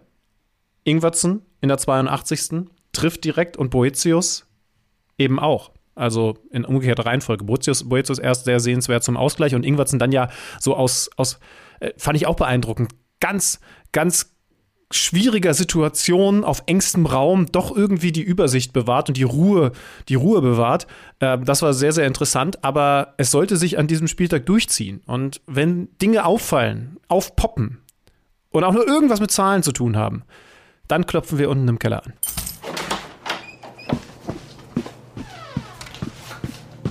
Neues aus dem Datenkeller. Präsentiert von Tipico Sportwetten. Der Mainzer Trainer Bo Svensson wechselte gleich am Freitag des vergangenen Spieltags mit Jean-Paul Boetius und Markus Ingwertsen zwei Spieler ein, die dann durch zwei späte Joker-Tore den Mainzern den insgesamt fünften Heimsieg in Folge bescherten Bereits zuvor hatte auch Leverkusens Trainer Gerardo Seoane mit Lucas Salario einen Spieler eingewechselt, der die zwischenzeitliche Führung der Werkself erzielte. Doch die Joker-Tore hörten an diesem Spieltag nicht am Freitag auf. Insgesamt zehnmal traf ein Spieler an diesem Wochenende nach Einwechslung. Seit Einführung der Wechselregelung in der Bundesliga zur Saison 1967-68 gab es nur zwei Spieltage in der langen, langen Bundesliga-Historie mit mehr Joker-Toren als am vergangenen Spieltag. Am zweiten Spieltag der Saison 2016-17 gab es satte elf Joker-Tore an einem Spieltag das bisher goldenste aller Händchen bewiesen die Bundesliga-Trainer allerdings am dritten Spieltag der Saison 2018-19, als es satte 13 Joker-Tore an einem Spieltag gab. Kurios auch, der personifizierte Joker der Bundesliga, mit Namen natürlich Nils Petersen, konnte am vergangenen Spieltag ja gar nicht bei den Joker-Toren unterstützen, da er in der Freiburger Startelf stand, hat ihm jetzt allerdings auch weniger ausgemacht, denn er traf ja trotzdem mit der ersten Ballaktion. Historisch gesehen läuft übrigens alles auf einen neuen Bundesliga-Rekord hinaus, denn mit 79 Toren von eingewechselten Spielern in dieser Saison sind wir nur noch sieben Joker-Tore von dem historischen Rekord aus der Vorsaison entfernt mit 86 Joker-Toren. Jetzt muss man bei dieser Statistik natürlich auch sagen, da helfen die fünf Auswechslungen pro Spiel, die aktuell erlaubt sind. Die Teams mit den meisten Joker-Toren in dieser Saison sind übrigens mit je neun Toren die TSG Hoffenheim und Borussia Dortmund. Und Hoffenheim kann in dieser Kategorie am Freitag bereits gegen Stuttgart die alleinige Führung wieder übernehmen. Tipico glaubt jedenfalls an ein Tor der Hoffenheimer in der zweiten Halbzeit und gibt hier eine 1,4er Quote aus. Neues aus dem Datenkeller. Präsentiert von Tipico Sportwetten. Was fehlt noch an diesem Spieltag? Wir hatten einen Bielefelder Sieg. Also wie gesagt, wir haben es Frank Kramer prophezeit. Es kommen auch, nachdem er bei KMD war, wieder gute Zeiten. 1 zu 0 gegen Arminia Bielefeld. Patrick Wimmer extrem auffällig. Und wie fällt... Ich glaube, er für Arminia Bielefeld, aber sprich ruhig weiter. Das ist korrekt. Und wie, Schübenmann, fällt dieses 1 zu 0 nach einem langen Ball von Ortega und einer Kopfballverlängerung von Janni Serra. Als hätten wir vergangene Woche darüber gesprochen, über dieses Stilmittel. Ja, ich habe in dem Moment auch sofort daran gedacht, dass, dass sich Benny Zander jetzt Notizen macht und wahrscheinlich gerade auf die Schulter klopft. Aber ganz ehrlich, das Ding würde ich jetzt auch nicht zu groß machen, denn es ist ein lang auf den Mittelstürmer geschlagener Ball, wie du das an jedem Kreisliga-Sonntag x-fach erlebst. Also der kommt da gut hin, alles schön und gut, aber das ist jetzt keine herausragende fußballische Leistung von Ortega gewesen. Der hat richtig gut pariert, naja, mehrfach. Eine Sache, eine ja. Sache könnte man schon sagen. Ortega ist zumindest einer der Torhüter natürlich in der Liga, bei dem die Streuung viel geringer ist und der den Ball deutlich häufiger auch dahin bringt, wo der Stürmer entweder hinläuft oder zumindest schon steht. So könnte man es noch sich zurecht genau, argumentieren. Das, ja, genau. Aber also äh, deswegen, das finde ich dann als Unterscheidung schon wichtig. Der stand da halt schon und der spielt ihm das Ding hoch auf den Kopf. Das kann auch nicht jeder so präzise wie er, beziehungsweise er kann das wahrscheinlich wirklich mit am allerbesten. Das, das stimmt schon. Aber es wäre jetzt für mich auch was anderes gewesen. Dann hätte ich mir auch eine Notiz gemacht, wenn er tatsächlich irgendwo hingespielt hätte, wo dann der Stürmer erst hingelaufen wäre oder so, weil das, äh, weil, weil er diesen Laufweg gesehen hätte und dann eben entsprechend bedient hätte. Aber es war schon auch, also äh, man kann das Ding auch als Kick and Rush bezeichnen und dann muss man es nicht tierisch abfeiern. Aber ja, äh, das Stilmittel hat wieder gegriffen. Ich bleibe dabei, für mich die Szene des Spieltags. und die Unioner können ohne Kruse weiter weder gewinnen noch Tore schießen, muss man auch dazu sagen. Dann hatten wir noch eine ganz bittere Nummer aus Sicht des Tabellenvorletzten, der VfB Stuttgart. Nur 1 zu 1 in wirklich allerletzter Sekunde gegen den VfL Bochum kassiert man hinten raus noch einen Elfmeter, maximal bitter gelaufen aus Sicht der äh, Schwaben. Ähm, die haben vorher eine riesen Chance durch Mangala das 2 zu 0 zu machen, haben danach nochmal eine richtig gute Gelegenheit und das war so das Paradebeispiel dafür, wie es dir manchmal ergeht, wenn du in der Tabelle ganz unten stehst. Das ist so ein bisschen wie wenn du ohne es zu merken in einen Hundehaufen trittst und du merkst es dann erst, wenn du schon im eigenen Flur stehst. Im schlimmeren Fall in einem fremden Flur, bei Gästen oder so. Aber ja, ich fände es bei mir schlimmer. Ja, ist, das ist schon krass, ne? Mavropanos, also es ist ja nicht einmal eine, eine Grätsche oder so gewesen, sondern er will den Ball rausschlagen und, und, und trifft damit dann den Fuß des Gegenspielers. Polter war es, glaube ich, ne? Und, genau. und dadurch entsteht überhaupt diese Elfmetersituation, die dann komplett richtig entschieden ist, aber, aber trotzdem natürlich saumäßig bitter. Hast du mitgekriegt, was zwischen Torhüter und Schütze abgegangen ist? Nein. Fand ich, fand ich sehr, sehr spannend. Äh, Müller im Tor und der eingewechselte Löwen, der, glaube ich, in der Elfmeterschützen-Rangliste auch nur an der 3 ist, aber die Leute, die davor stehen, waren schon ausgewechselt. Und die beiden kennen sich seit, seit vielen, vielen Jahren, schon, schon aus der Jugend. Der eine war bei Saarbrücken, der andere bei, bei Kaiserslautern, ist übrigens die große erste FC Kaiserslautern-Folge. Mhm. Und, und haben auch in, in Jugendnationalmannschaften und so zusammengespielt. Äh, ich glaube, beide waren noch bei Olympia. Also man hat schon mal den ein oder anderen Elfmeter gegeneinander geschossen. Und, und ähm, Müller hat gesagt, ich wusste, dass, dass Eduard Löwen eigentlich immer in die von, von Schütze aus gesehen linke Ecke schießt. Das macht er eigentlich immer. Und natürlich hat er auch gewusst, dass, dass, dass Eduard Löwen das weiß, aber er hat sich gesagt, nee, komm, wenn der den ersten Elfmeter in seiner Bundesliga-Karriere, denn das war er, schießt, dann wird er den doch auf sein Stammeck schießen. Und er hat es nicht gemacht. Und da gebührt ja dann Löwen echt großen, großer Respekt, dass er den allerersten Elfmeter in seiner Bundesliga-Karriere in die für ihn eigentlich unnatürliche Ecke schießt, weil er weiß, ausgerechnet der Keeper kennt die Lieblingsecke von mir. Und dann übrigens interessant, dass Edard Löwen gesagt hat, ja, war grundsätzlich erstmal der Plan, aber ne, dann geht das Kopfspielchen los, was denkt der, was ich mache und was weiß ich über den. Und bis zum Anlauf hat er wirklich noch nicht gewusst, wohin er schießt. Also dafür hat er ihn exzellent verwandelt, weil normalerweise sind das Momente, wo jeder Amateurspieler, aber ich möchte meinen auch Bundesligaspieler, das Ding nur kläglich verschießen kann. Als wäre Stuttgart nicht schon genug gebeutelt, dann durch diesen späten Ausgleich, der ihnen also zwei Punkte nimmt, die sie dringend gebrauchen können, verlieren sie auch noch Silas, der sich früh an der Schulter verletzt. Ähm, jetzt tatsächlich wieder wohl Saisonende, nachdem er gerade aus einem Kreuzbandriss zurückgekommen ist. Ja, da, da übrigens kleiner Nachtrag, weil es eine ganz doofe Parallele Richtung Dortmund gibt. Giovanni Reiner mit, mit einer ähnlichen Situation, ganz, ganz, ganz anderer Bereich, aber leider auch eine, eine erneute Verletzung bei, bei Gio Reyna sogar zum wiederholten Male. Das war für mich das tragische Bild beim Dortmund-Spiel und äh, Silas mit Luxuation ist das richtige Wort, ne?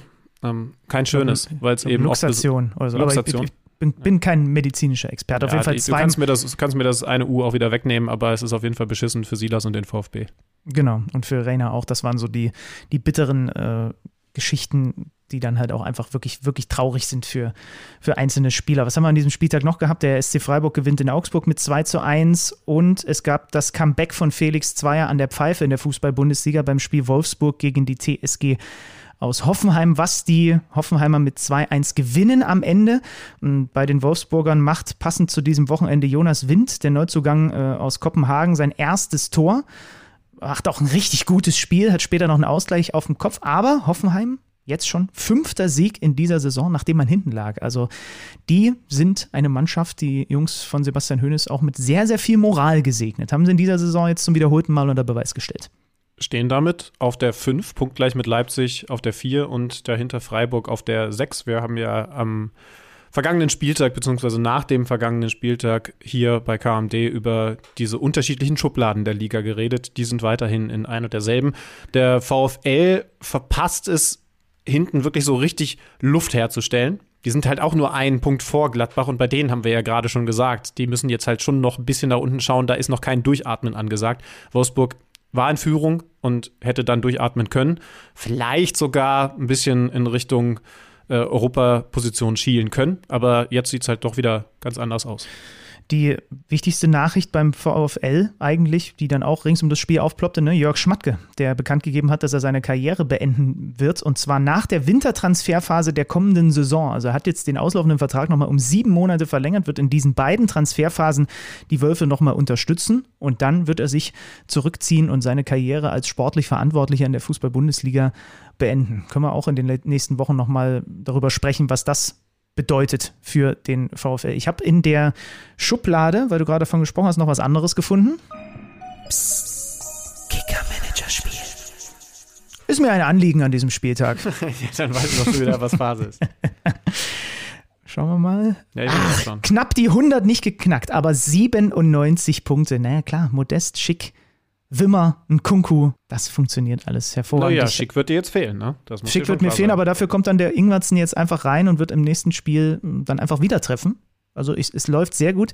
Ich glaube, in unserer Liga hat es trotzdem nicht ganz zum Sieg gereicht. Ich bin Sechster geworden an diesem Spieltag. Florian Schütze hat den Spieltag mit 111 Punkten gewonnen. Herzlichen Glückwunsch. Aber ich habe mich mittlerweile an die Top 50 herangepirscht in unserer Liga und damit deklassiere ich Alexander Schlüter immer weiter. Der hat an diesem Spieltag, lass mich, lass mich tippen, ich sage, du hast 27 Punkte geholt. Drei mehr. 30 ah. Punkte für mich und so langsam muss ich eingestehen, dass meine Taktik auf die, auf die Belohnung der Spieler zu setzen und im Wintertransferfenster einfach gar nichts zu machen, vielleicht nicht aufgeht. Natürlich habe ich auch weiterhin das Problem, dass Haaland mein absoluter Go-To-Guy nicht spielt. Also ähm, ja, es sind harte Zeiten für mich. Ihr habt die härteste Zeit der Woche damit durchgestanden. Danke, dass ihr zugehört habt. Nächsten Montag geht es hier weiter. Es sei denn, Benny Zander hat jetzt noch einen Vortrag vorbereitet, man weiß ja nie. Nein, also Kaffeetipps habe ich gelernt an Alex Schlüter, da bin ich raus. Bei mir eher Oder an Kevin Döner Trapp. und an Kevin Trapp. Döner, Dürem-Expertise im Hause Zander immer gerne willkommen. Wir hören uns kommende Woche. Helmstetter, Döner top. Für weitere Vorschläge sind unsere Handys offen. Tschüss. Ciao.